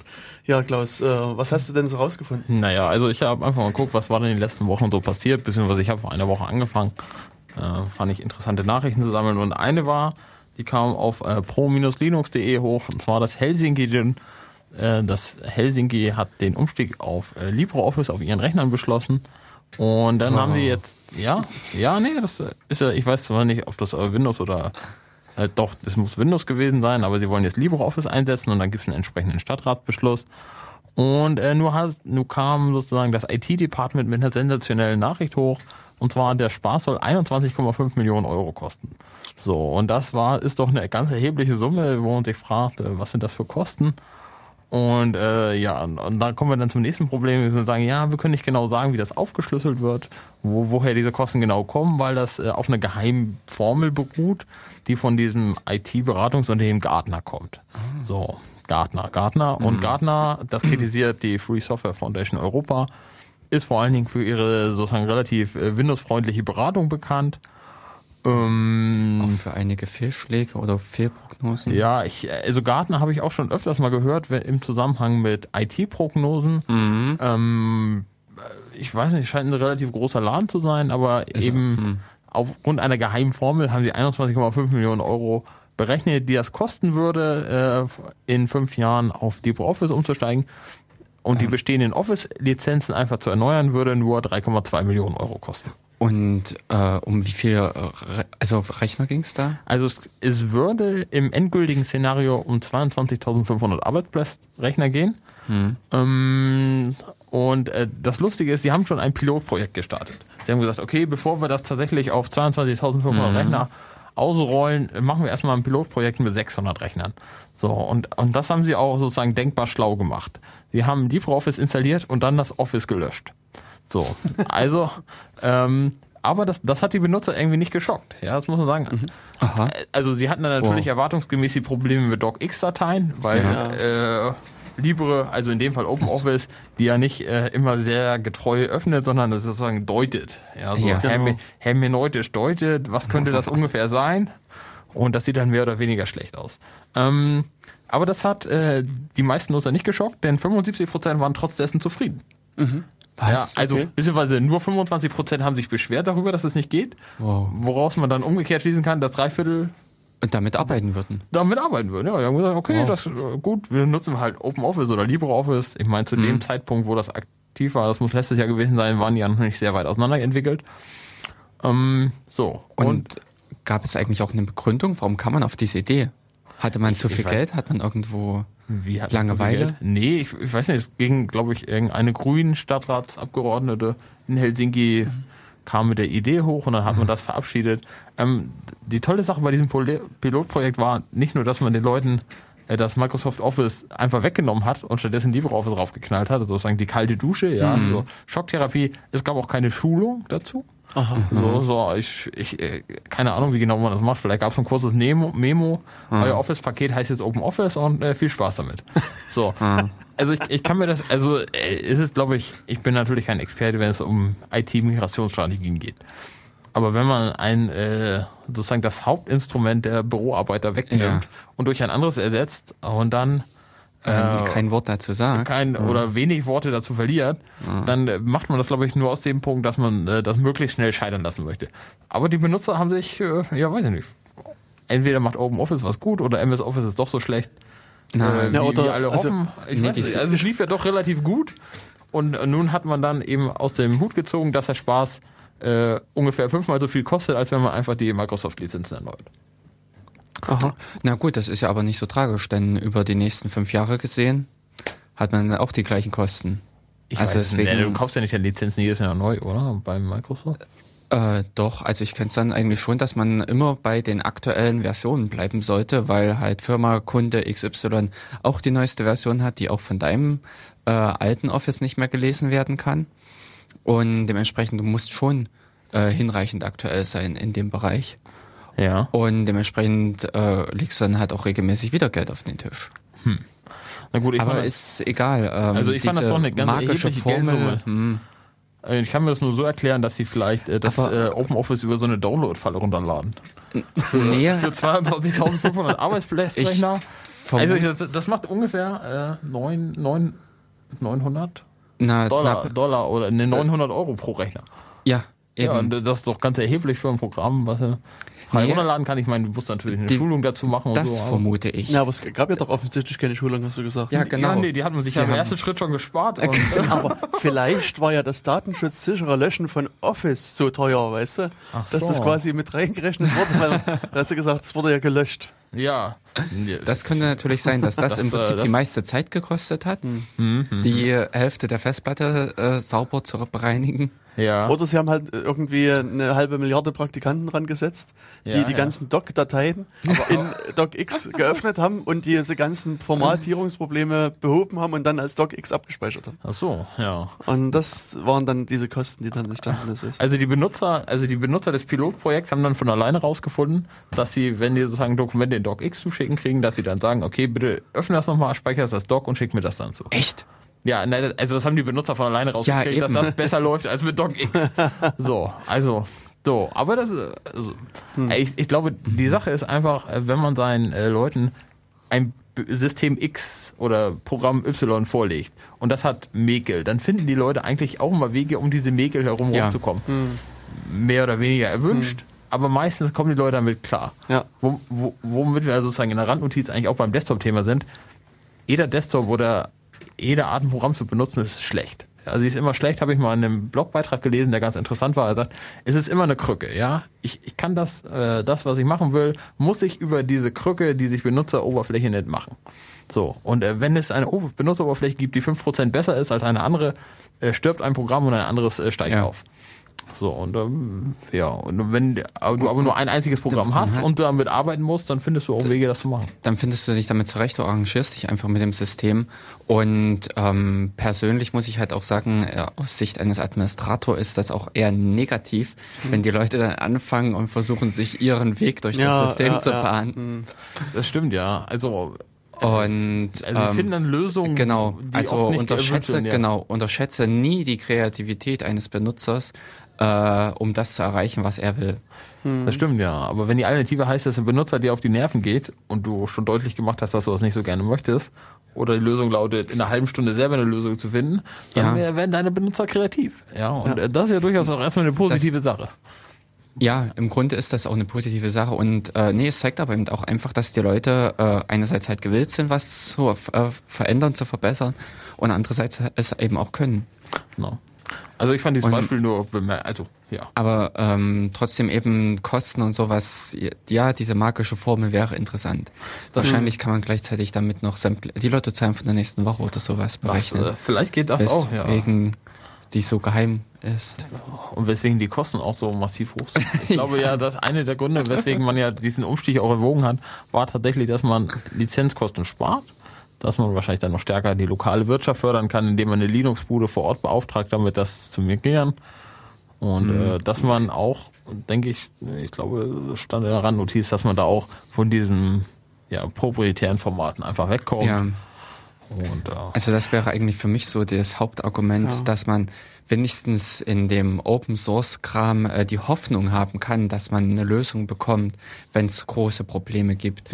Aber bei einem, äh, wo ich den Binärklumpen vor mir liegen habe oder halt das Programm von irgendwoher kommt, dann habe ich irgendwie verloren. Und Archivierung auf zehn Jahre, das sind eigentlich so diese Horrorthemen im Wirtschaftsbereich. Ja. Ähm, äh, da Ich meine, archivieren auf zehn Jahre ist ja kein Problem, bloß das dann wieder auszulesen, das ist ja das Problem. Äh, Ja, das ist richtig. Also ich muss ja in dem Sinne sicherstellen, dass ich in zehn Jahren noch an die Daten rankomme. genau. Und nicht nur im Sinne von, ich kann die Festplatte auf den Tisch legen und sagen, da ist es drauf, Genau. lieber Wirtschaftsprüfer, sondern ich muss Das es ihm irgendwie drin. Mhm. präsentieren können. Und das geht schon los, dass äh, Programme teilweise halt einfach nicht mehr existieren. Mhm. Sprich, das Programm äh, setzte damals Windows 2000 voraus, arbeitet auf Windows 2000. Äh, hallo, woher heute noch Windows 2000 holen? Es gab aber, also irgendjemand Hm. hat mir das mal erzählt, ich weiß aber nicht, inwieweit das jetzt wirklich stimmt, dass es äh, mittlerweile doch so, ein, so ein, eine Berufszweig Software-Archäologie Hm. gibt, deren Aufgabe es genauso ist. Also, so, also archäologische Programme, das heißt so Programme, die älter als zehn Jahre sind, irgendwie am Laufen zu halten und, und vorzuhalten, Hm. damit eben dann äh, jemand mal vorbeikommen kann und sagen kann, oh, ich habe hier eine Word-Datei mit Word 95, Ja, öffne mal. mach die mal bitte auf Hm. oder so. Unglaublich. perfekt. Mhm. Und der, der Laie nimmt dann einfach Open Office oder LibreOffice und sagt, klick, klick, hier geht er. Ähm, Ja. Aber äh, trotzdem, ich will mal kurz bei diesem äh, Libre und Open Office Thema kurz stehen bleiben, Mhm. weil es war vor kurzem bei Heise eine Meldung zu lesen, dass, ähm, ich weiß nicht, inwieweit die jetzt damit in Zusammenhang steht, ähm, äh, dass diverse Städte hier ähm, an einer Verbesserung der Kompatibilität zur, Ja. zur MS Office arbeiten und da war insbesondere auch Jena als Stadt mit genannt. Hast du irgendwas gehört und Das- weißt du, also du hast also- ja quasi direkt Connection, Connections in die obersten Führungsetagen der Stadt. Ja, ja, na sicher. Ich, äh, immer, immer freitags treffen wir uns alle und Ja, genau. äh, nur. Nein, Li- lieg, also, lieg doch jetzt mal bitte hier, was da los ist in Jena. das äh, kann ich dir so genau auch nicht sagen. Aber was Also du ich hast es weiß, vergessen, nehme ich an. Nein, was ich dir auf jeden Fall sagen kann, ist, dass die Stadtverwaltung tatsächlich entweder Libre oder Open Office nutzt. Ja, Weil ich ja habe, passend zum Wahlkampf, haben wir ähm, Genehmigung beantragt, dass wir uns auf die Straße stellen können mit, mit einem Wahlkampfstand. Und dann hatte mir mal das Dokument im ODT-Format zugeschickt. So, also die Genehmigung, Herr Kruse, Sie können das, das und das machen, hat man mir ein ODT-Format zugeschickt. Ähm, was mich überrascht hat und woraus ich schließe, dass äh, ODT da nicht das Standardformat von Microsoft Office-Produkten ist, sie ein offensichtlich anderes äh, Office-Paket benutzen. So, und das muss also entweder Libre oder Open Office sein. Ähm, insofern ist man hier in der Stadtverwaltung da schon sozusagen aufgeschlossen gegenüber äh, freier Software oder äh, ja, Lösungen aus diesem Bereich. Insofern wundert mich das nicht, dass man dann auch entschieden hat, äh, einen Teil von dem gesparten Geld dann zur Weiterentwicklung, äh, zur Na. Komodität eines Binär. Oder prinzipiell Invest äh, Investitionskosten. Du hast ja auch bei, äh, ich sage mal, bei MS Office regelmäßig irgendwelche Investitionskosten, weil du dieses und jenes anpassen lassen willst oder anpasst. Ähm, und Ja, äh, das heißt, inwiefern du dieses oder jenes anpasst. Du rufst ja nicht Microsoft an und sagst, könnt ihr mal die Oberfläche ändern? nee, aber du rufst irgendeine Softwarebude an und hier schreibt mir mal ein Visual Basic tralala, äh, damit ich da oben einen Knopf habe, der Zauberwerk verbringt. Okay. Und so sagst du halt, äh, okay, für uns wäre aktuelles Zauberwerk äh, ein besserer Import der DocX-Dateien. Und, Davon äh, haben auch viele was, ja. äh, und wenn man es halt richtig anfasst, kann man das auch gleichzeitig wieder mit zurückgeben. Also in dem Sinne ist dann die Investition nicht nur für äh, die Stadt oder für die eine äh, Fachbereich, sondern wirklich auch für mehr zu, äh, zu verwenden, zu gebrauchen. Das stimmt, ja. aber was hast du da doch an, an Neuigkeiten? Also was habe ich noch an Neuigkeiten? Ähm, was auch hochkam, ich glaube bei Heise war das, ein Programm namens Jumpshot äh, kam hoch und zwar ist das so ein Kickstarter-Projekt. Also da sammeln Leute dann äh, Geld ein via Crowdfunding und sie wollten ursprünglich 25, also für die für Jumpshot und zwar die Idee ist, dass man ähm, Windows reparieren kann unter Linux. So, wir haben gesagt, okay, also wir sind Entwickler bzw. IT-Fachkräfte, die offensichtlich mit Linux arbeiten und wir kriegen Anrufe von Freunden, Familie und Bekannten, die sagen, okay, mein mein Windows ist am Ende. ja, Virenverseucht startet nicht mehr, was auch immer der Teufel damit gerade los ist. Und äh, wir entwickeln ein Tool oder eine, eine so eine Art Live-CD, die mit einer relativ simplen Oberfläche dann sozusagen wieder die Startfähigkeit herstellt. So, dafür wollten sie 25.000 Euro einsammeln.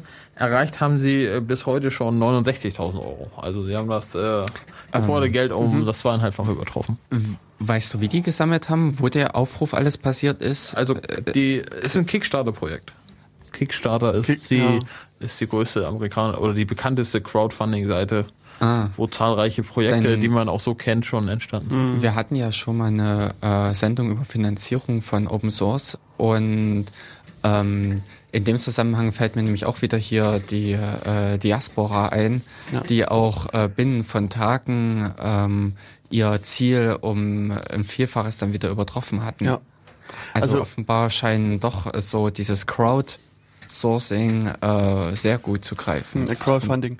Crowdfunding, also es ja. gab vor einiger Zeit eine Sendung bei D-Radio Wissen, Mhm. wo das also über eine Stunde ungefähr diskutiert worden ist, aber Mhm. mh, ich habe jetzt äh, die genauen Inhalte vergessen, was, woran ich mich noch erinnern kann. Also ja, das, äh, ich habe das halt nebenbei so beim, beim Kochen gehört und habe das aber dann irgendwie mich mehr auf das Essen konzentriert als, als auf die Radiosendung. Ähm, nee, was, äh, was wollte ich jetzt sagen? Also, ähm, was mir noch einfällt, das sind zwei, zwei mir bekannte Sachen, ist einmal die Aktion Kläranlage. Da, das ist von dem äh, Markus Kompa. Der ist also von irgendeinem Herrn Claire verklagt worden wegen irgendwelcher Äußerungen, die er da getroffen hat. Und ähm, er hat dann halt gesagt, er würde also das, das Ding durchziehen, weil die Klage ist aus seiner Sicht erfolgreich. Allerdings ähm, muss er bis zum Bundesverfassungsgericht oder Bundesgerichtshof, ich weiß nicht, also bis zu einem sehr hohen Gericht halt durchgehen. Und das, das wird halt sehr teuer. Also er rechnet irgendwie, glaube ich, mit 20.000 Euro Kosten. Und er hat halt seine Leser seines Blogs halt gebeten, ihm halt 20 Euro zu überweisen. Und wenn er halt die Summe zusammenkriegt, dann macht er das. Und er hatte irgendwie nach zwei Tagen, also ich müsste jetzt lügen, vielleicht 40.000 Euro oder sowas. Also Ja. auch mehr, als er eigentlich wollte. Das ist das. Und äh, dann war eben seine Ansage, okay, wenn er jetzt so viel Geld zusammen hat, dann nimmt er das übrig gebliebene Geld und gründet einen Verein, der mittlerweile auch existent ist. Der ist Speakers Corner. Und Mhm. wenn also jetzt jemand sozusagen in Rechtsstreitigkeiten ist, da kann er sich dann dahin wenden und eventuell wird er dann dort auch, auch. Mhm. unterstützt. Und das ist also ganz sinnvoll. Und eine andere Sache, die habe ich jetzt gerade noch so nebenbei mit aufgerufen, die ist vergleichsweise aktuell. Also der Andreas Burg, so ein sehr aus meiner Sicht bekannter Hacker aus dem CCC-Kreis, ist, Mhm. ist oder war CCC-Sprecher, wenn ich mich richtig erinnere. Ähm, der hat quasi so eine Liebe entwickelt für Bier. Also Mhm. es gab auch ein Chaos-Radio mal, wo er irgendwas zu Bier mit erzählt hat oder CAE. Ähm, und er hat, ist jetzt mittlerweile so weit, dass er sich Räume da angemietet hat und quasi so eine kleine Brauerei eröffnen so. will. Und insbesondere will er dort ja, Berliner Weiße ansetzen. Und es gibt also in, in Deutschland eine Seite, die heißt incubato.com. Und dort hat er eben ähm, aufgerufen, Geld zu spenden. Also er wollte 3000 Euro haben. Und ähm, das war dann so, dass er nach, ich glaube, sechs Stunden nach Beginn des Aufrufes hatte er schon weit über 100 Prozent Zielerreichung, war damit angeblich das schnellst finanzierte Projekt in Deutschland. Was also Die Seite die, sieht genauso aus wie äh, Kickstarter. ja, genau. Und es ist also jetzt mittlerweile knapp 10.000 Euro schon gespendet bekommen und man kann aber immer noch 60 Tage hier äh, Geld an ihn Hm. schicken. Also ich glaube, solche Sachen funktionieren relativ gut, Ja. wenn es ein konkretes Projekt gibt, für das Genau. du Geld Ja, einforderst. das ist es. Aber äh, sobald es darum geht, dass zum Beispiel ein Entwickler sich auf dauerhaft durch Spenden finanzieren möchte, weil er irgendein cooles Programm entwickelt, dann klappt das nicht mehr. Genau. Ja. Äh, Dann, dann gehen Leute baden und Es gab ja auch mal eine Zeit lang, ich weiß nicht, ob das noch gibt, bei, beim Wim, bei diesem Mhm, Editor. aber da, das, nee, äh, das ist nicht mehr. okay, da der man quasi so auch über-. Genau, äh, über, über Spenden quasi abstimmen, welches Feature eingebaut wird. Also der hatte dann quasi gesagt, das Feature, was die meisten Spenden eingeworben hat, das baut er als nächstes auch ein. Ähm, das ist, glaube ich, noch so, aber das Geld geht woanders hin. Ja, das Also, ging auch irgendwie ja. immer an, an so romantische Kinder oder irgendwelche. Hm, Nee, anfangs war es, glaube ich, um ihn den Lebensunterhalt zu äh, sichern. Mhm. Und äh, dann hat er aber wieder ganz normal einen Job gehabt, Job gefunden. Mhm. Und seither geht das dann an irgendwelche Förderprojekte, äh, Projekte, also an Okay. Drittprojekte. Aber in dem Sinne, man kann, glaube ich, immer noch über die fin äh, über Geld in dem Mhm. Sinne abstimmen, was gemacht werden soll. Okay. Ja, also es geht für ähm, äh, Kinderhilfe in Uganda. Das, also er hat seit 2006 wieder einen Job, was du sagst, und dann seitdem spendet er halt für Kinder in Uganda das Geld. Ähm, wobei ich ehrlich gesagt, ich hatte nach diesem Projekt geforscht und mir die Beschreibung auf Kickstarter genau durchgelesen. Und ähm, jetzt, Es ist- die arbeiten zwar mit Linux, aber das Pro Produkt am Ende wird nicht quelloffen sein. Sondern es wird dann am Ende ein, also auch diese Live-CD oder dieses, diesen Live-Stick, den man da startet, der lädt Sachen aus der Cloud nach. Aha. Und ähm, das, Okay. nach, nach einer Testphase soll daraus ein mehr oder weniger kostenpflichtiger Dienst werden. Was? Und Also ich da, da hat mich ehrlich gesagt gewundert, dass Leute dafür äh, das zweieinhalbfache der ursprünglichen Summe gespendet haben für ein Produkt, Ja. für das ich am Ende nochmal Geld bezahle. Nicht nur das, sondern was für Bekannte haben die? Ist denen noch nie der Fall passiert, solche Sachen wie Modem funktioniert nicht? Ja, ich, Also äh, darauf zu hoffen, zu äh, glauben, dass man in dass die der Cloud Internet, kommt. Internet, Internetzugang immer funktioniert, Ja. habe ich ehrlich gesagt, kam, also nachdem ich das durchgelesen, also ich war erst begeistert von diesem Heiß-Artikel, äh, weil ich habe Mhm. Ja. gedacht, naja, das ist vielleicht eine Sache, die dir auch irgendwann mal Arbeit spart. Ich, äh, also, wenn ich ganz ehrlich bin, ab und zu rufen Leute bei mir an, in der Regel die Familie und sagt, ja, hör mal zu, Drucker geht nicht. der Drucker Leg Papier ein. Oh, geht wieder, danke. Ja, nee, also so, so primitiv nicht, aber, aber so ähnlich, ähm, hier, das und das stimmt nicht oder da und da habe ich dann folgende Fehler. Und da habe ich, naja, dann wäre es vielleicht gar nicht so verkehrt, dass man sagt, okay, äh, hier hast du eine CD oder was. Oder am besten die legt man dann schon vorsorglich bei all seinen Bekannten hin. Die legst du immer rein, wenn das nicht geht. Und äh, wenn das dann immer noch nicht geht, rufst du mich an. So. Also, Nein. ähm, naja, also darauf läuft das dann nicht Also so ich ganz finde das hinaus. sehr optimistisch. Also so allein von der Vielfalt der Probleme her, die ich somit erlebe, mh, ich werde da skeptisch. Ja, also da fand ich zum Beispiel eben deine Idee von letztens mit dem Teamviewer einfach wesentlich sinnvoller. Ja, das wollte ich, das wollte ich auch nochmal sagen. Also, Also- ich, ich habe darüber auch nachgedacht. Ich habe gedacht, naja, welche Probleme können das sein, dass dein Rechner eigentlich nicht mehr startet? Und Windows ist auch mittlerweile relativ Auch hartnäckig. das, ja. so, ne? Also, wenn das nicht starten will, dann startet da das im da- zweiten Versuch dieses Rettungssystem. Und wenn das dann immer noch nicht starten wird, dann äh, Dann musst du Houston, wir, haben, wir haben ein Problem. genau. So, also TeamViewer hat sich da also bei mir auch als Standardlösung etabliert, äh, wenn es Ah. darum geht, Leuten an ihrem Rechner zu helfen, weil das einfach ein sehr einfach zu bedienendes Programm ist. Hm. Was einfach auch verhindert, dass man ständig irgendwo hinfährt und vor andere Leute Rechner sitzt. Ich meine, das Schlimmste, was passieren kann, ist, dass du Leuten übers Telefon an ihrem Rechner hilfst. Ja, Und oh, ja, Mhm. also das erfordert ja erstens immense gedankliche Anstrengung, weil du dir gerade imaginieren musst, was der da auf dem Bildschirm vor dir sieht. Und zweitens, du dann immer diese Ungewissheit hast zwischen mach das und was siehst du Ob er jetzt? Ja, genau. Und dann, und dann passieren Sachen, von denen du nicht weißt, was da passiert und dann dauert das ewig und, und dann gehen da schnell mal zwei Stunden am Telefon ins Land. und dann Ja schaltet die gut, Telekom aber die Leitung aus, ab. nee, aus Ja. dem Grund habe ich mir schon vor einigen Jahren eine 0900 Nummer zugelegt. Genau. Ach so, das ist eine 0900 Nummer. Ja, Dann das, kann man auch drei Stunden lang telefonieren, dann ist das, es egal. Für das Geld würde ich das dann auch machen, ja, ja. Wäre wär auch eine Überlegung wert, ja. Nee, Mhm. aber wenn, wenn Bekannte und Freunde anrufen, außer man, außer es brennt gerade selbst die Luft, kann man die ja selten einfach zur Seite legen, ja. Und Mhm. man tut es ja eigentlich auch nicht, weil man ja Ja, so, ne? aber das sind teilweise auch die Sachen, wo man dann äh, schneller mal hinreist, eine Flasche Wein kommt auf den Tisch und die Probleme Genau. werden vor Ort geklärt. ja, das stimmt. also gut. Aber Bei meinen ähm, Eltern zum Beispiel, die sind 450 Kilometer weit weg. Ah, da bietet okay, sich das gut. nicht an, ja. Nee, da, das da ist. TeamViewer dann das Mittel der Wahl. Ja, und meine Eltern, den habe ich in Linux installiert.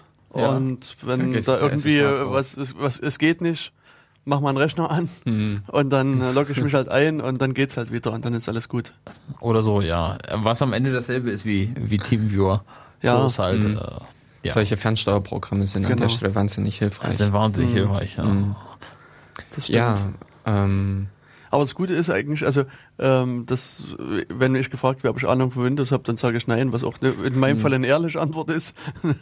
Und- Und, also ich glaube, ich habe zwar immer noch mehr Ahnung als der Nutzer, der sagt, er kennt sich mit Windows aus, aber und, und dann, ja, okay. ja. Dann ist es meistens hat sich das dann erledigt. Also ich glaube, das Geheimnis ist ja auch, dass man einfach googelt, was man da gerade vor sich sieht. Ja. Also gerade wenn das Programm Das eine Fehlermeldung auch- ja. ausspuckt, ja. Hm. Na, das ist, glaube ich, das Geheimnis, äh, was sozusagen den Profi vom Nicht-Profi unterscheidet, ja. Genau.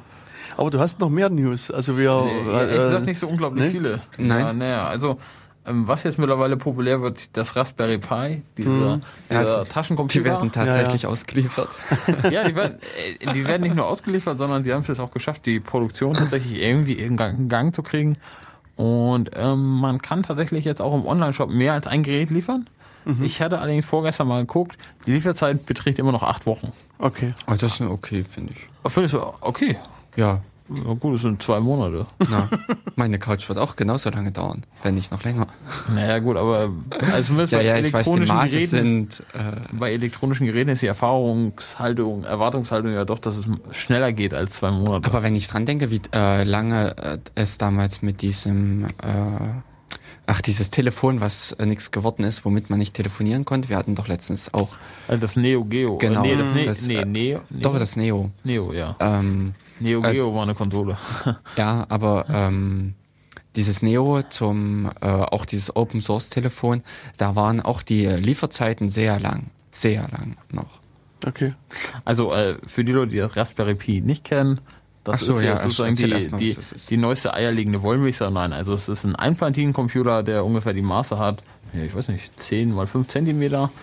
Äh, darauf ist ein ARM, eine ARM-CPU mit 700 MHz, hat zwei USB-Anschlüsse, in der besseren Variante noch einen Netzwerkanschluss, äh, 16 äh, GPO, GPIO-Pins, ähm, die können relativ frei geschalten werden, die können zum Beispiel benutzt werden, um Sensoren anzuschließen, um das mit anderen Geräten wie zum Beispiel mit Arduino zu verbinden, hat HDMI und TV-Anschluss, kein VGA und äh, einen proprietären Grafikchip, der aber sozusagen relativ powervoll ist und äh, bestimmte hochqualitative Videoformate abspielen kann.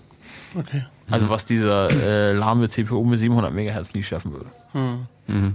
Insofern, also äh, viele Leute haben das Ding entdeckt und es sprießen ja Projekte aus dem Boden. Ja. Also Debian macht auch irgendwas in dem Bereich, Bereich glaube ich. Also ich hatte irgendwie bei Heise das nur gelesen, Ähm, dass ähm, Dieses Ra- Raspbian oder so. Wahrscheinlich. Heißt das, ja, heißt das System. Also einerseits kommt dieser Raspberry Pi mit einem Debian installiert. Also, Ne, installiert ist gut. Also das Ding hat, also das System liegt auf einer SD-Karte ja. und es startet einfach, was auf dieser SD-Karte ist. Also es muss natürlich äh, bestimmt angeordnet sein. Wie genau weiß ich jetzt auch nicht. Hm, aber die, äh, womit es ausgeliefert wird, habe ich gehört, das- ist ein, das De- Debian, ist ein ja? Debian. Hm. Und ähm, äh, dieses Free irgendwas, äh, so ein Projekt, das wurde, glaube ich, auch mit voriges Jahr im Rahmen dieser Raspberry Pi An Ankündigung und alles ähm, äh, na, als Ägypten und sowas das Abschalten des Internets war, Okay. ähm, da gab es so einen etwas größeren Aufruf, äh, wir basteln uns ihre eigenen Zellen äh, Kommunikation und da dachte ich, äh, wird soll auch oder wird auch dieser Raspberry Pi verwendet. okay. Also, äh, also jetzt, sind, jetzt, wo das Gerät sozusagen auch in größeren Stückzahlen, also die verfügbar ist. verfügbar ist, sprießen jetzt halt äh, Projekte aus dem Boden. na, Also was sich natürlich anbietet, ist Daten sammeln, irgendwie Sensoren anschließen und Daten messen. Ähm, Okay. Obwohl das Gerät dafür vergleichsweise teuer ist. Also ich meine, die Variante, die jetzt lieferbar ist, die kostet 35 Dollar oder Pfund. Dollar. Also, ja, also man ist am Ende, wenn man ein einzelnes haben will, nicht bei unter 40 Euro dabei. So, mit Versand, ne? weil das nicht aus Deutschland geliefert wird, sondern aus Ja. England und so. Also bist du schon mit 40 Euro dabei. Für 40 Euro kriegt man auch schon alte Fin-Clients oder so bei Ebay. Gut, die verbrauchen natürlich mehr als diese eine Watt, den diese Geräte haben, aber die haben dann wahrscheinlich auch mehr Dampf. Ja, No. Na gut, also ähm, kleine Server bieten sich an natürlich für so ein Extremstromgerät. Äh, Das Xbox Media Center läuft da drauf. Das war, glaube ich, die Nachricht, die äh, viele Leute auch wässrig gemacht hat auf das Gerät. Weil der Gedanke war nämlich ja quasi einen lüfterlosen Media Center zu haben, der äh, ein, Lüfter, äh, ein lüfterloses Media Center zu haben, was ein Watt irgendwie verbraucht und äh, viele Formate abspielen kann, eben Ja. durch die Beschleunigung dieses proprietären Grafikchips. Das äh, hat die Attraktivität dieses Geräts sehr gesteigert.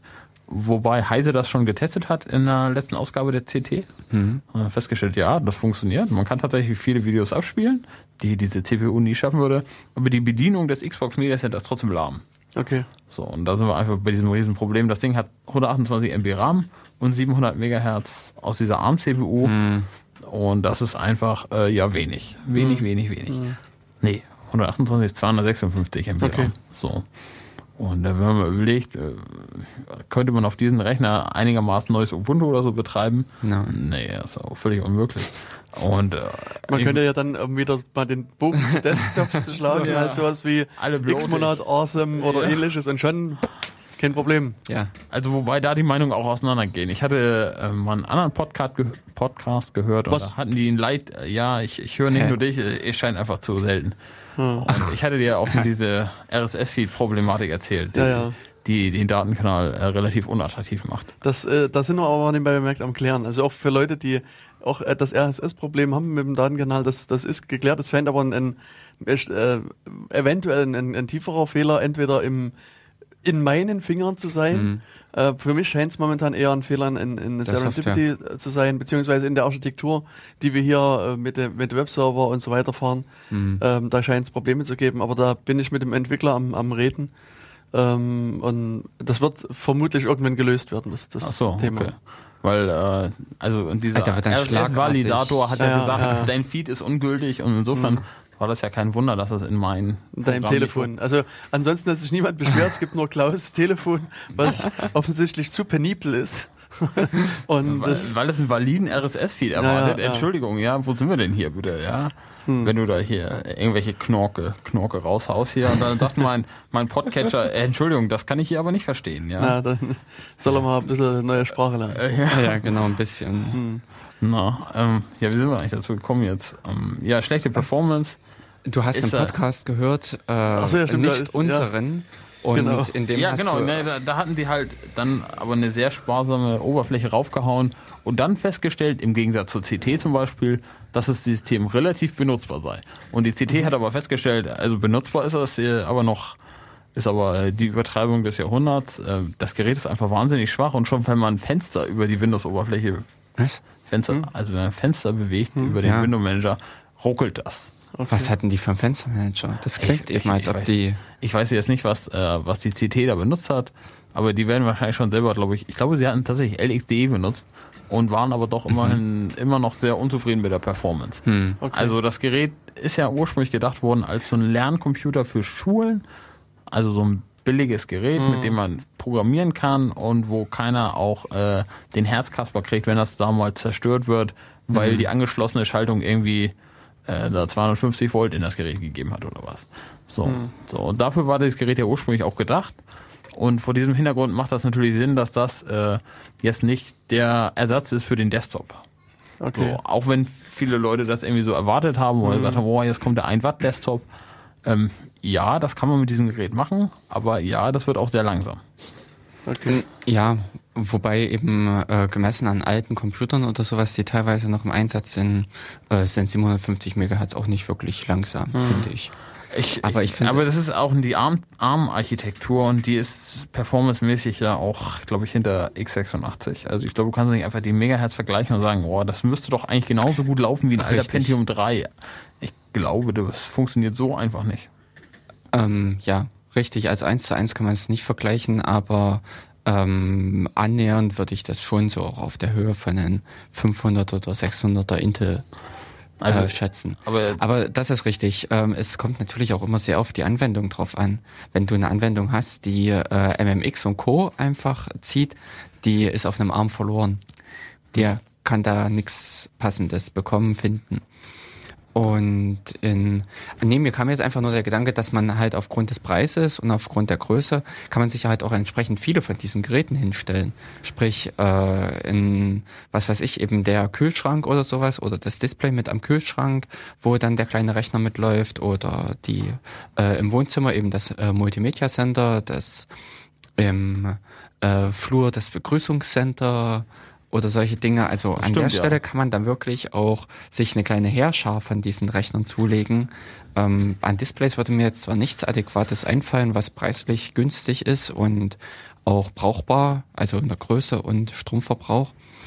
Aber unter Umständen kommen dann in den nächsten Jahren auch derartige. Aber ich glaube, das ist das, mit. das ist das, was durch den Arduino ja schon relativ befördert wurde, nämlich, dass man anfängt, tatsächlich alle möglichen Geräte, die in irgendeiner Weise dafür äh, geeignet scheinen, zu digitalisieren. Ja, man schließt Sensoren an, man lässt, äh, was weiß ich, die Kaffeemaschine twittern, den Kühlschrank, äh, den Stromverbrauch äh, ausgeben und was weiß ich nicht alles. Und äh, durch den Raspberry Pi wird das natürlich für viele Leute, also für viele Leute attraktiver, weil das Gerät mehr Rechenleistung hat. Also so ein Arduino mit 16 Megahertz und äh, RAM im K-Bereich und so, das ist natürlich wahnsinnig eingeschränkt und immer darauf angewiesen, dass irgendwo, wenn es um Datenverarbeitung geht, noch ein PC läuft.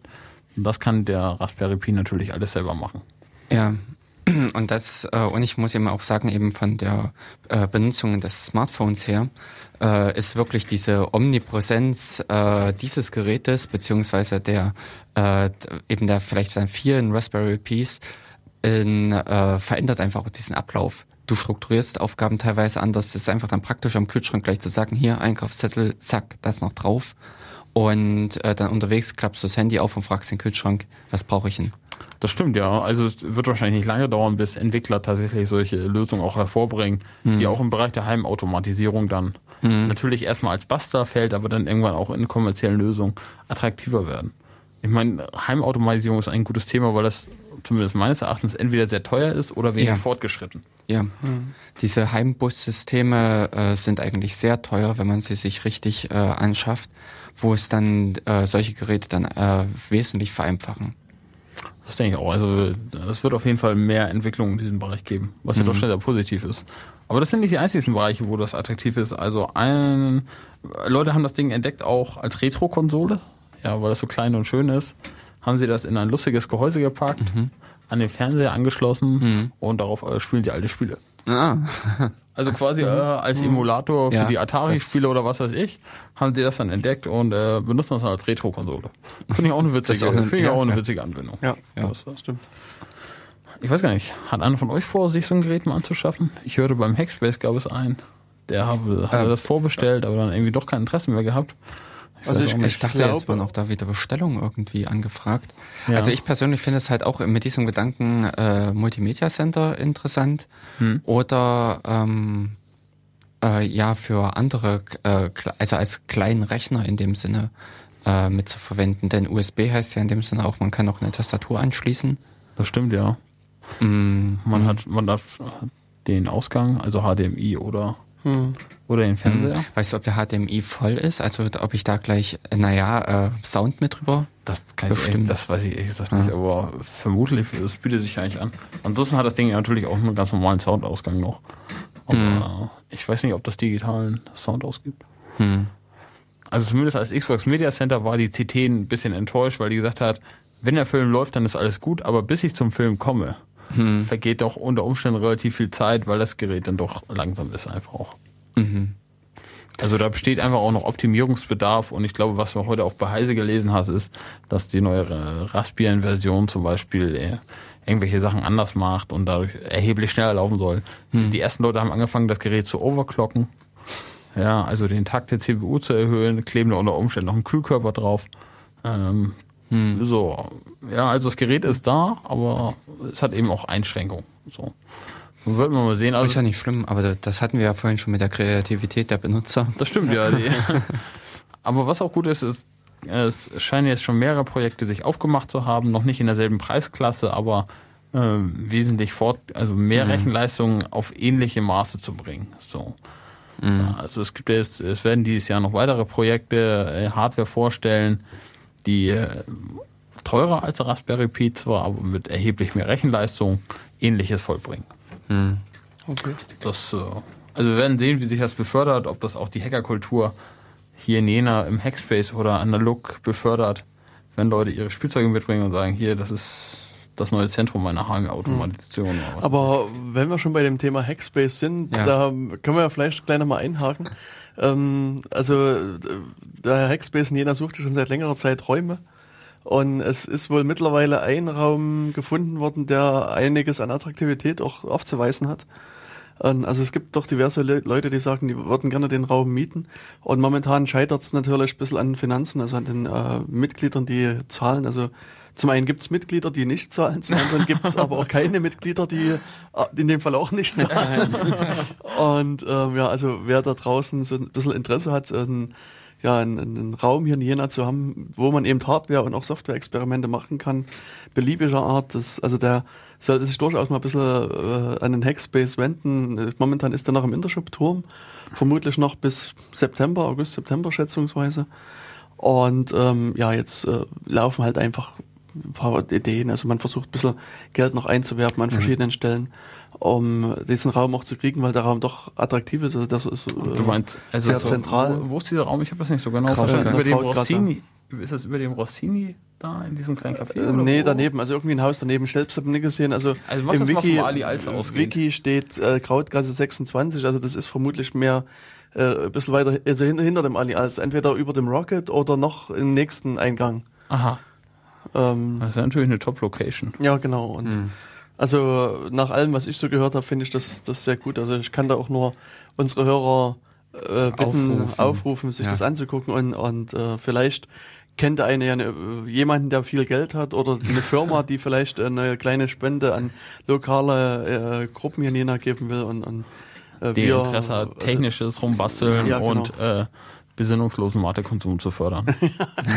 Also es ist in der Tat ja so, dass in diversen Ja, Hackerspaces auch, auch Um sehr kreative Ideen entstehen. Also äh, in der Letz also irgendwann jetzt vor kurzem gab es diese Meldung aus Weimar. Also in Weimar gibt es ja diesen äh, Hackspace, den Maschinenraum im 18 und die haben halt als naja nettes Projekt so eine Bitcoin-Vending-Maschinen entwickelt, also so eine äh, ein Geldautomat quasi, wo man oben Geld in Euro-Form reinwerfen kann und unten kommen, fallen quasi Bitcoins raus. Also man kriegt dann wohl so einen Schnipsel mit so einer Bitcoin-Adresse und kann dann die irgendwo wieder eingeben und dann kriegt man halt den äquivalenten Bitcoin-Betrag überwiesen. Also das ist halt natürlich jetzt vielleicht ein Projekt, wo man den, den gesellschaftlichen Nutzwert ein bisschen anzweifeln kann, aber dennoch finde ich, das ist ein sehr, sehr interessantes äh, äh. Kreatives, ja. Aber Genau. solche Basteleien scheitern am bisherigen Raum ja dran, dass er ja Genau. weder Löten noch Genau. mechanische Tätigkeit Mhm.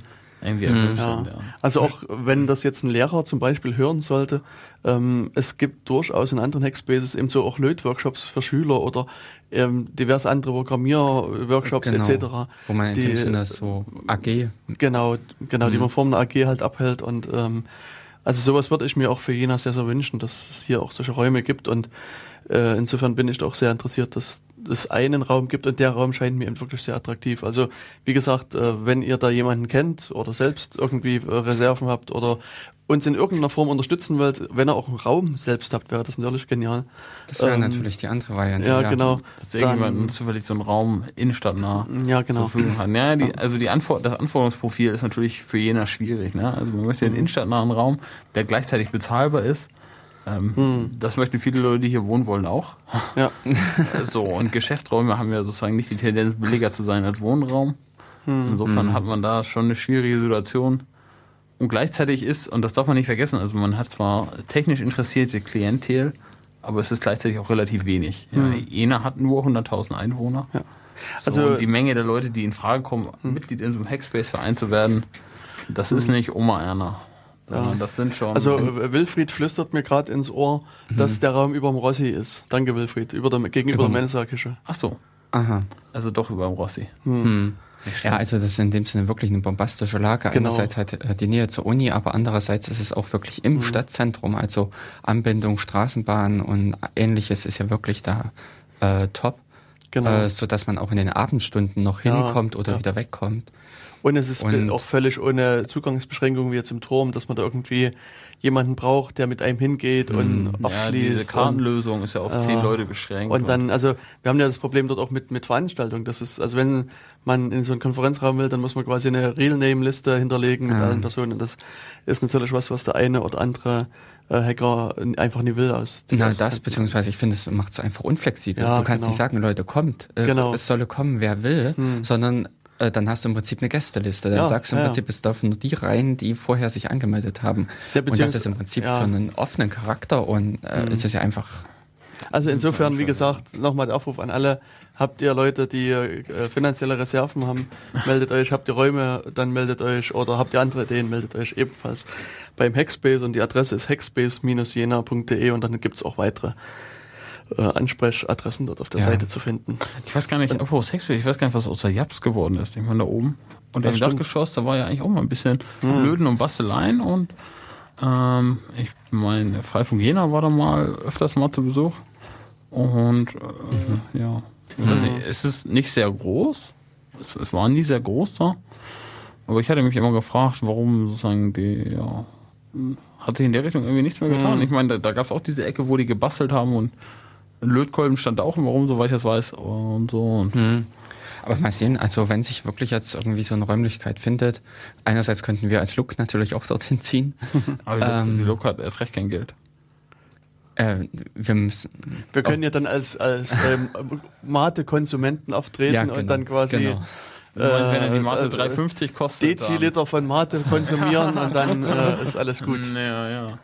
Ja, Ja. nee, also Geld ist natürlich immer ein Riesenproblem für Ja. Initiativen jeder Genau, Art. Ne? Ja. genau.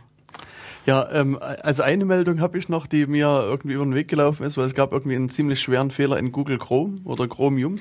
Mhm. Äh, muss ich mal gucken. Also das, ja, Chromium in dem Falle, dieses Open Source Projekt, das ist also im äh, 2. Mai gemeldet worden von jemandem. Da Ja. ähm, ist also, ähm, gibt es dort ein Icon eines Cheeseburgers Ja. Und ein Nutzer hat herausgefunden, dass die Käsescheibe wird dort fälschlicherweise ganz unten angezeigt, statt oben auf dem Stück Fleisch. Und das hat er Oh. quasi als Bug-Report Oh. eingebracht, was natürlich zu einigen Diskussionen dann im Bug-Tracker von Google Chrome führte. Also ein fehlerhaftes Icon, Ja, ja, also genau. ein logisch fehlerhaftes Icon. Ja, Ja, ja, ne. das, Ja. Das, ist natürlich, das ist natürlich ein Fauxpas, der seinesgleichen sucht, ja. Ja, und vor allen Dingen, derartige Fehler findet man eben auch nicht leicht. Das Also ist das wirklich äh, sehr gut. Sich, sich, sicherheitskritisch. Genau, ich werde das vielleicht auch noch, noch verlinken. Also der hat dieses, ich weiß nicht, zwei mal zwei Millimeter große Icon halt vergrößert und hat dann wirklich, da gibt's so, ich weiß nicht, Eine sagen wir Fleisch, mal, zwei Fleischpixel. vielleicht vier, ja, vier, Ja, mal, nee, vier mal zwei größer- Pixel ein oder sowas. Größer ist das schon. So ein Icon Ja. hat ja, glaube ich, nicht immer 40 mal 48 40. macht, 48 Achtung, macht was. 48 mal 48 Ja, Pixel. also ist schon ein bisschen größer, aber es ist halt wirklich, also es ist gen genau beschrieben auf diesem Bild, was sozusagen das obere Teil des Brötchens ist, wo der Salat ist, wo das, also es Ja. hat der, der Nutzer halt sehr genau gemacht und hat dann e- eingekreist, da ist, ist der Käse und der ist aber falsch, der muss oben, Oben sein. drauf. Nicht Das. Ah. äh, wenn ich, das so, wenn ich Aber mir das so angucke, dann das Auf schon welchen Standard beruft er sich damit? Also ist Wahrscheinlich das auf dem allgemeinen auf den McDonalds. McDonald's- Standard. auf den allgemeines McDonald's-Standard, ja. Rezeptbuch? Ja, genau, auf das geheime McDonalds Rezept. Tja, ähm, Ja. eine witzige Nachricht noch, die hat was mit Android zu tun. Äh, Das Xbox Media Center, über das wir schon gesprochen haben, sollte es auch für Android geben. Dahinter steht der äh, Hersteller von Media Center Hardware Pivos, der das gesponsert hat. Ja, wie Pi? Pivos. Okay. Die äh, bauen so kleine Boxen, die du dir an den Fernseher stecken kannst. Mhm. Okay. Steckst du einen USB-Stick rein, dann kannst du die Filme abspielen. Und die, die wollen jetzt eine Android-basierte Box rausbringen und ähm, ja, dafür das Xbox Media Center dann quasi als äh, Unterbau. Und äh, jetzt sind die Entwickler noch ein bisschen am rumtüfteln, weil äh, die Hardware, auf der in Android läuft, die ist nicht sehr homogen, sondern es gibt ja sehr viele verschiedene. Aber mit etwas Glück hat man dann demnächst auch das Xbox Media Center auf Android-Geräten. So wie es zum Beispiel für äh, das iPhone oder das iPad schon lange gibt. Hm. Auch da gibt es das schon. Aber noch nicht äh, für Linux-basierte Betriebssysteme, also Linux-basierte Smartphones Ja. und Tablets. Okay. Fusch, ja, haben viele geschimpft, zu Recht auch, ähm, warum das äh, für proprietäre Pra Plattformen zuerst erscheint. Ähm, ja, aber jetzt bald auch auf äh, unserem Lieblings-Smartphone-Gerät. Aha, ja, für unterwegs. Für unterwegs, genau. Ähm, damit bin ich jetzt aber auch schon am Ende. Also, falls ich hier Hoffnung Ähm, gespannt haben, ich würde jetzt hier bis zum Ende alle Ja, also so, das ist ja oder auch ob das lustige du jetzt, jetzt haben wir noch- die noch- Meldung schlechthin bringst. Ja, ne? also er dachte jetzt so, die Spannung ist jetzt aufgebaut und wir warten. ja, auf den Knaller. So, Ja, ja, ja, ja, jetzt nee, kommt also- noch die große. Ich meine, man könnte jetzt sozusagen das, diesen Reigen damit abschließen, Ja. was ich doch vergleichsweise spektakulär fand, dass die äh, Google-Chefin, die Marissa oder Larissa Meyer, Marissa, äh, Marissa Meyer, Marissa ja. Meyer da äh, Zu Yahoo äh, geht. zu Yahoo geht und bei Yahoo-Chef wird. Das, also Das fand ich, fand ich sehr bemerkenswert, Ja. diese Entscheidung. Offensichtlich mit der Hoffnung, dass aus Yahoo noch was wird. ja, nein. Äh, ich hab, ich, hab, ich frage mich seit einiger Zeit, womit Yahoo ihre Koh seine Kohle verdient. ja, ja. Also wenn ich Yahoo.de eingebe, sehe ich ein überladenes äh, Nachrichtenportal, so ungefähr wie das von MSN. Und ich habe mich gefragt, mh, ja, okay, wie machen die Geld? Also ich glaube, weiß Yahoo einer, wie hat Yahoo auch Geld noch- gemacht? Ich glaube, die haben noch viele Zweitdienste, äh, so Analyse, äh, was so ein Business-SEO-Kram Ja. äh, in die Richtung geht und äh, einfach auch alt etabliert und dementsprechend schon de- äh, der kontinuierliche Geldfluss, glaube ich, ist auch einfach von den Jahren her gegeben. Aber es, es heißt, dass Yahoo zuletzt auch mal Geld verloren hat. Also es ist Ähm, nicht so, ja, dass dann war es Yahoo ein wachsendes Business ist, sondern eher so ein umgekehrter ja. Ja. Also äh, die äh, also ich denke schon, dass sie mit einem äh, starken Negativwachstum äh, Wachstum zu kämpfen haben. Starkes Mit dem Negativwachstum, das ist ja was Jetzt habe ich diesen Begriff auch gehört. Finde ich gut. für das Neusprechblock, würde ich sagen. Auf jeden Fall, ja. So, und äh, mich hat die Entscheidung etwas gewundert, weil ich nicht weil ich nicht weiß, wo die Zukunft von Yahoo liegt. Na, Genauso wie ich nicht wusste, wo die Zukunft von AOL liegt, ja. Hm. Gibt es AOL eigentlich noch? Ja, AOL gibt's noch. Also richtig so mit, mit AOL-CD einlegen? Nein, und, nein, so. nein. Also aus dem Okay. Internetzugangsgeschäft haben sie sich verabschiedet. Nee, also ich glaube, die machen überhaupt nichts mehr mit Internetzugängen. Denn es liegt in der Cloud, weißt du, da kannst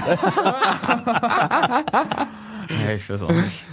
Also es gibt bestimmte Sachen, die gehen einfach in den Keller. Äh, Facebook jetzt auch, habe ich gehört.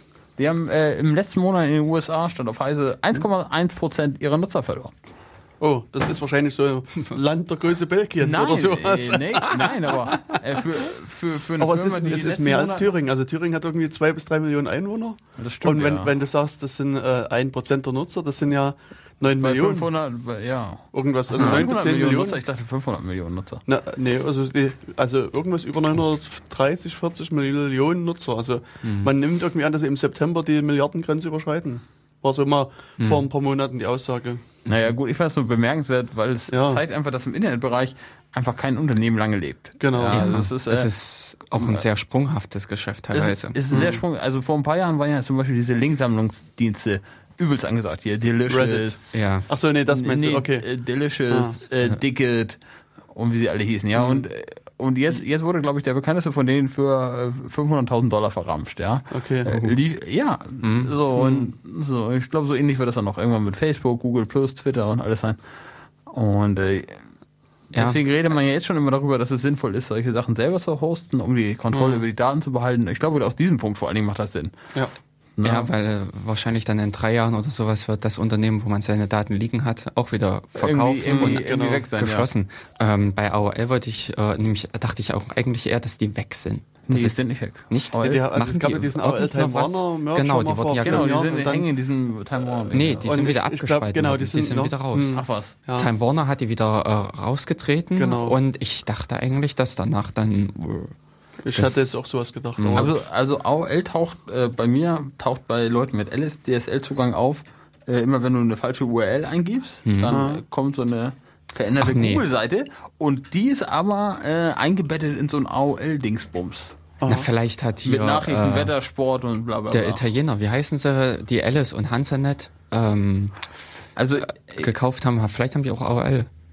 ich weiß es ehrlich gesagt nicht, aber irgendwie lebt AOL Ist, noch.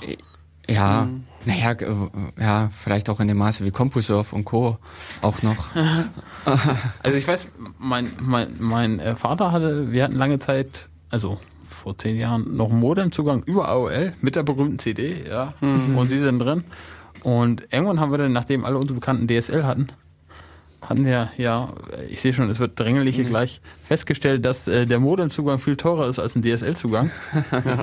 Und dann, dann kam das Hö der Höhepunkt äh, meiner, Karri- äh, meiner langen Serie von Kündigungsbriefen. Ja, ich kündige regelmäßig Abos und alles andere. Und AOL habe ich auf einer Postkarte gekündigt. Oh, wow. Ich habe eine Postkarte geschrieben, hiermit kündige ich meinen Internetzugang. Das war aber sicher. mein Vater hat sie unterschrieben und ich habe auf einer Postkarte AOL gekündigt. Ja. Wow. Das, Am äh, besten auch noch auf so einer, die vorher mal einer CD beilag. Äh, nee, das war so eine Werbepostkarte aus der Sparkasse. Achso. Ähm, ja.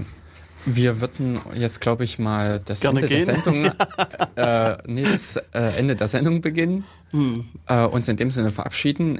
Ich würde hier jetzt noch einen persönlichen Gruß mit loswerden wollen an meine Arbeitskollegen. Die ehemaligen. Ja, die, genau. Ja, also ich vermisse euch wirklich sehr, aber wir behalten noch den Kontakt. Ja, und dann äh, haben wir noch ein kleines Musikstückchen. Genau. Okay, dann also tschüss und bis zur nächsten Sendung. Bis zur nächsten Sendung. Tschüss.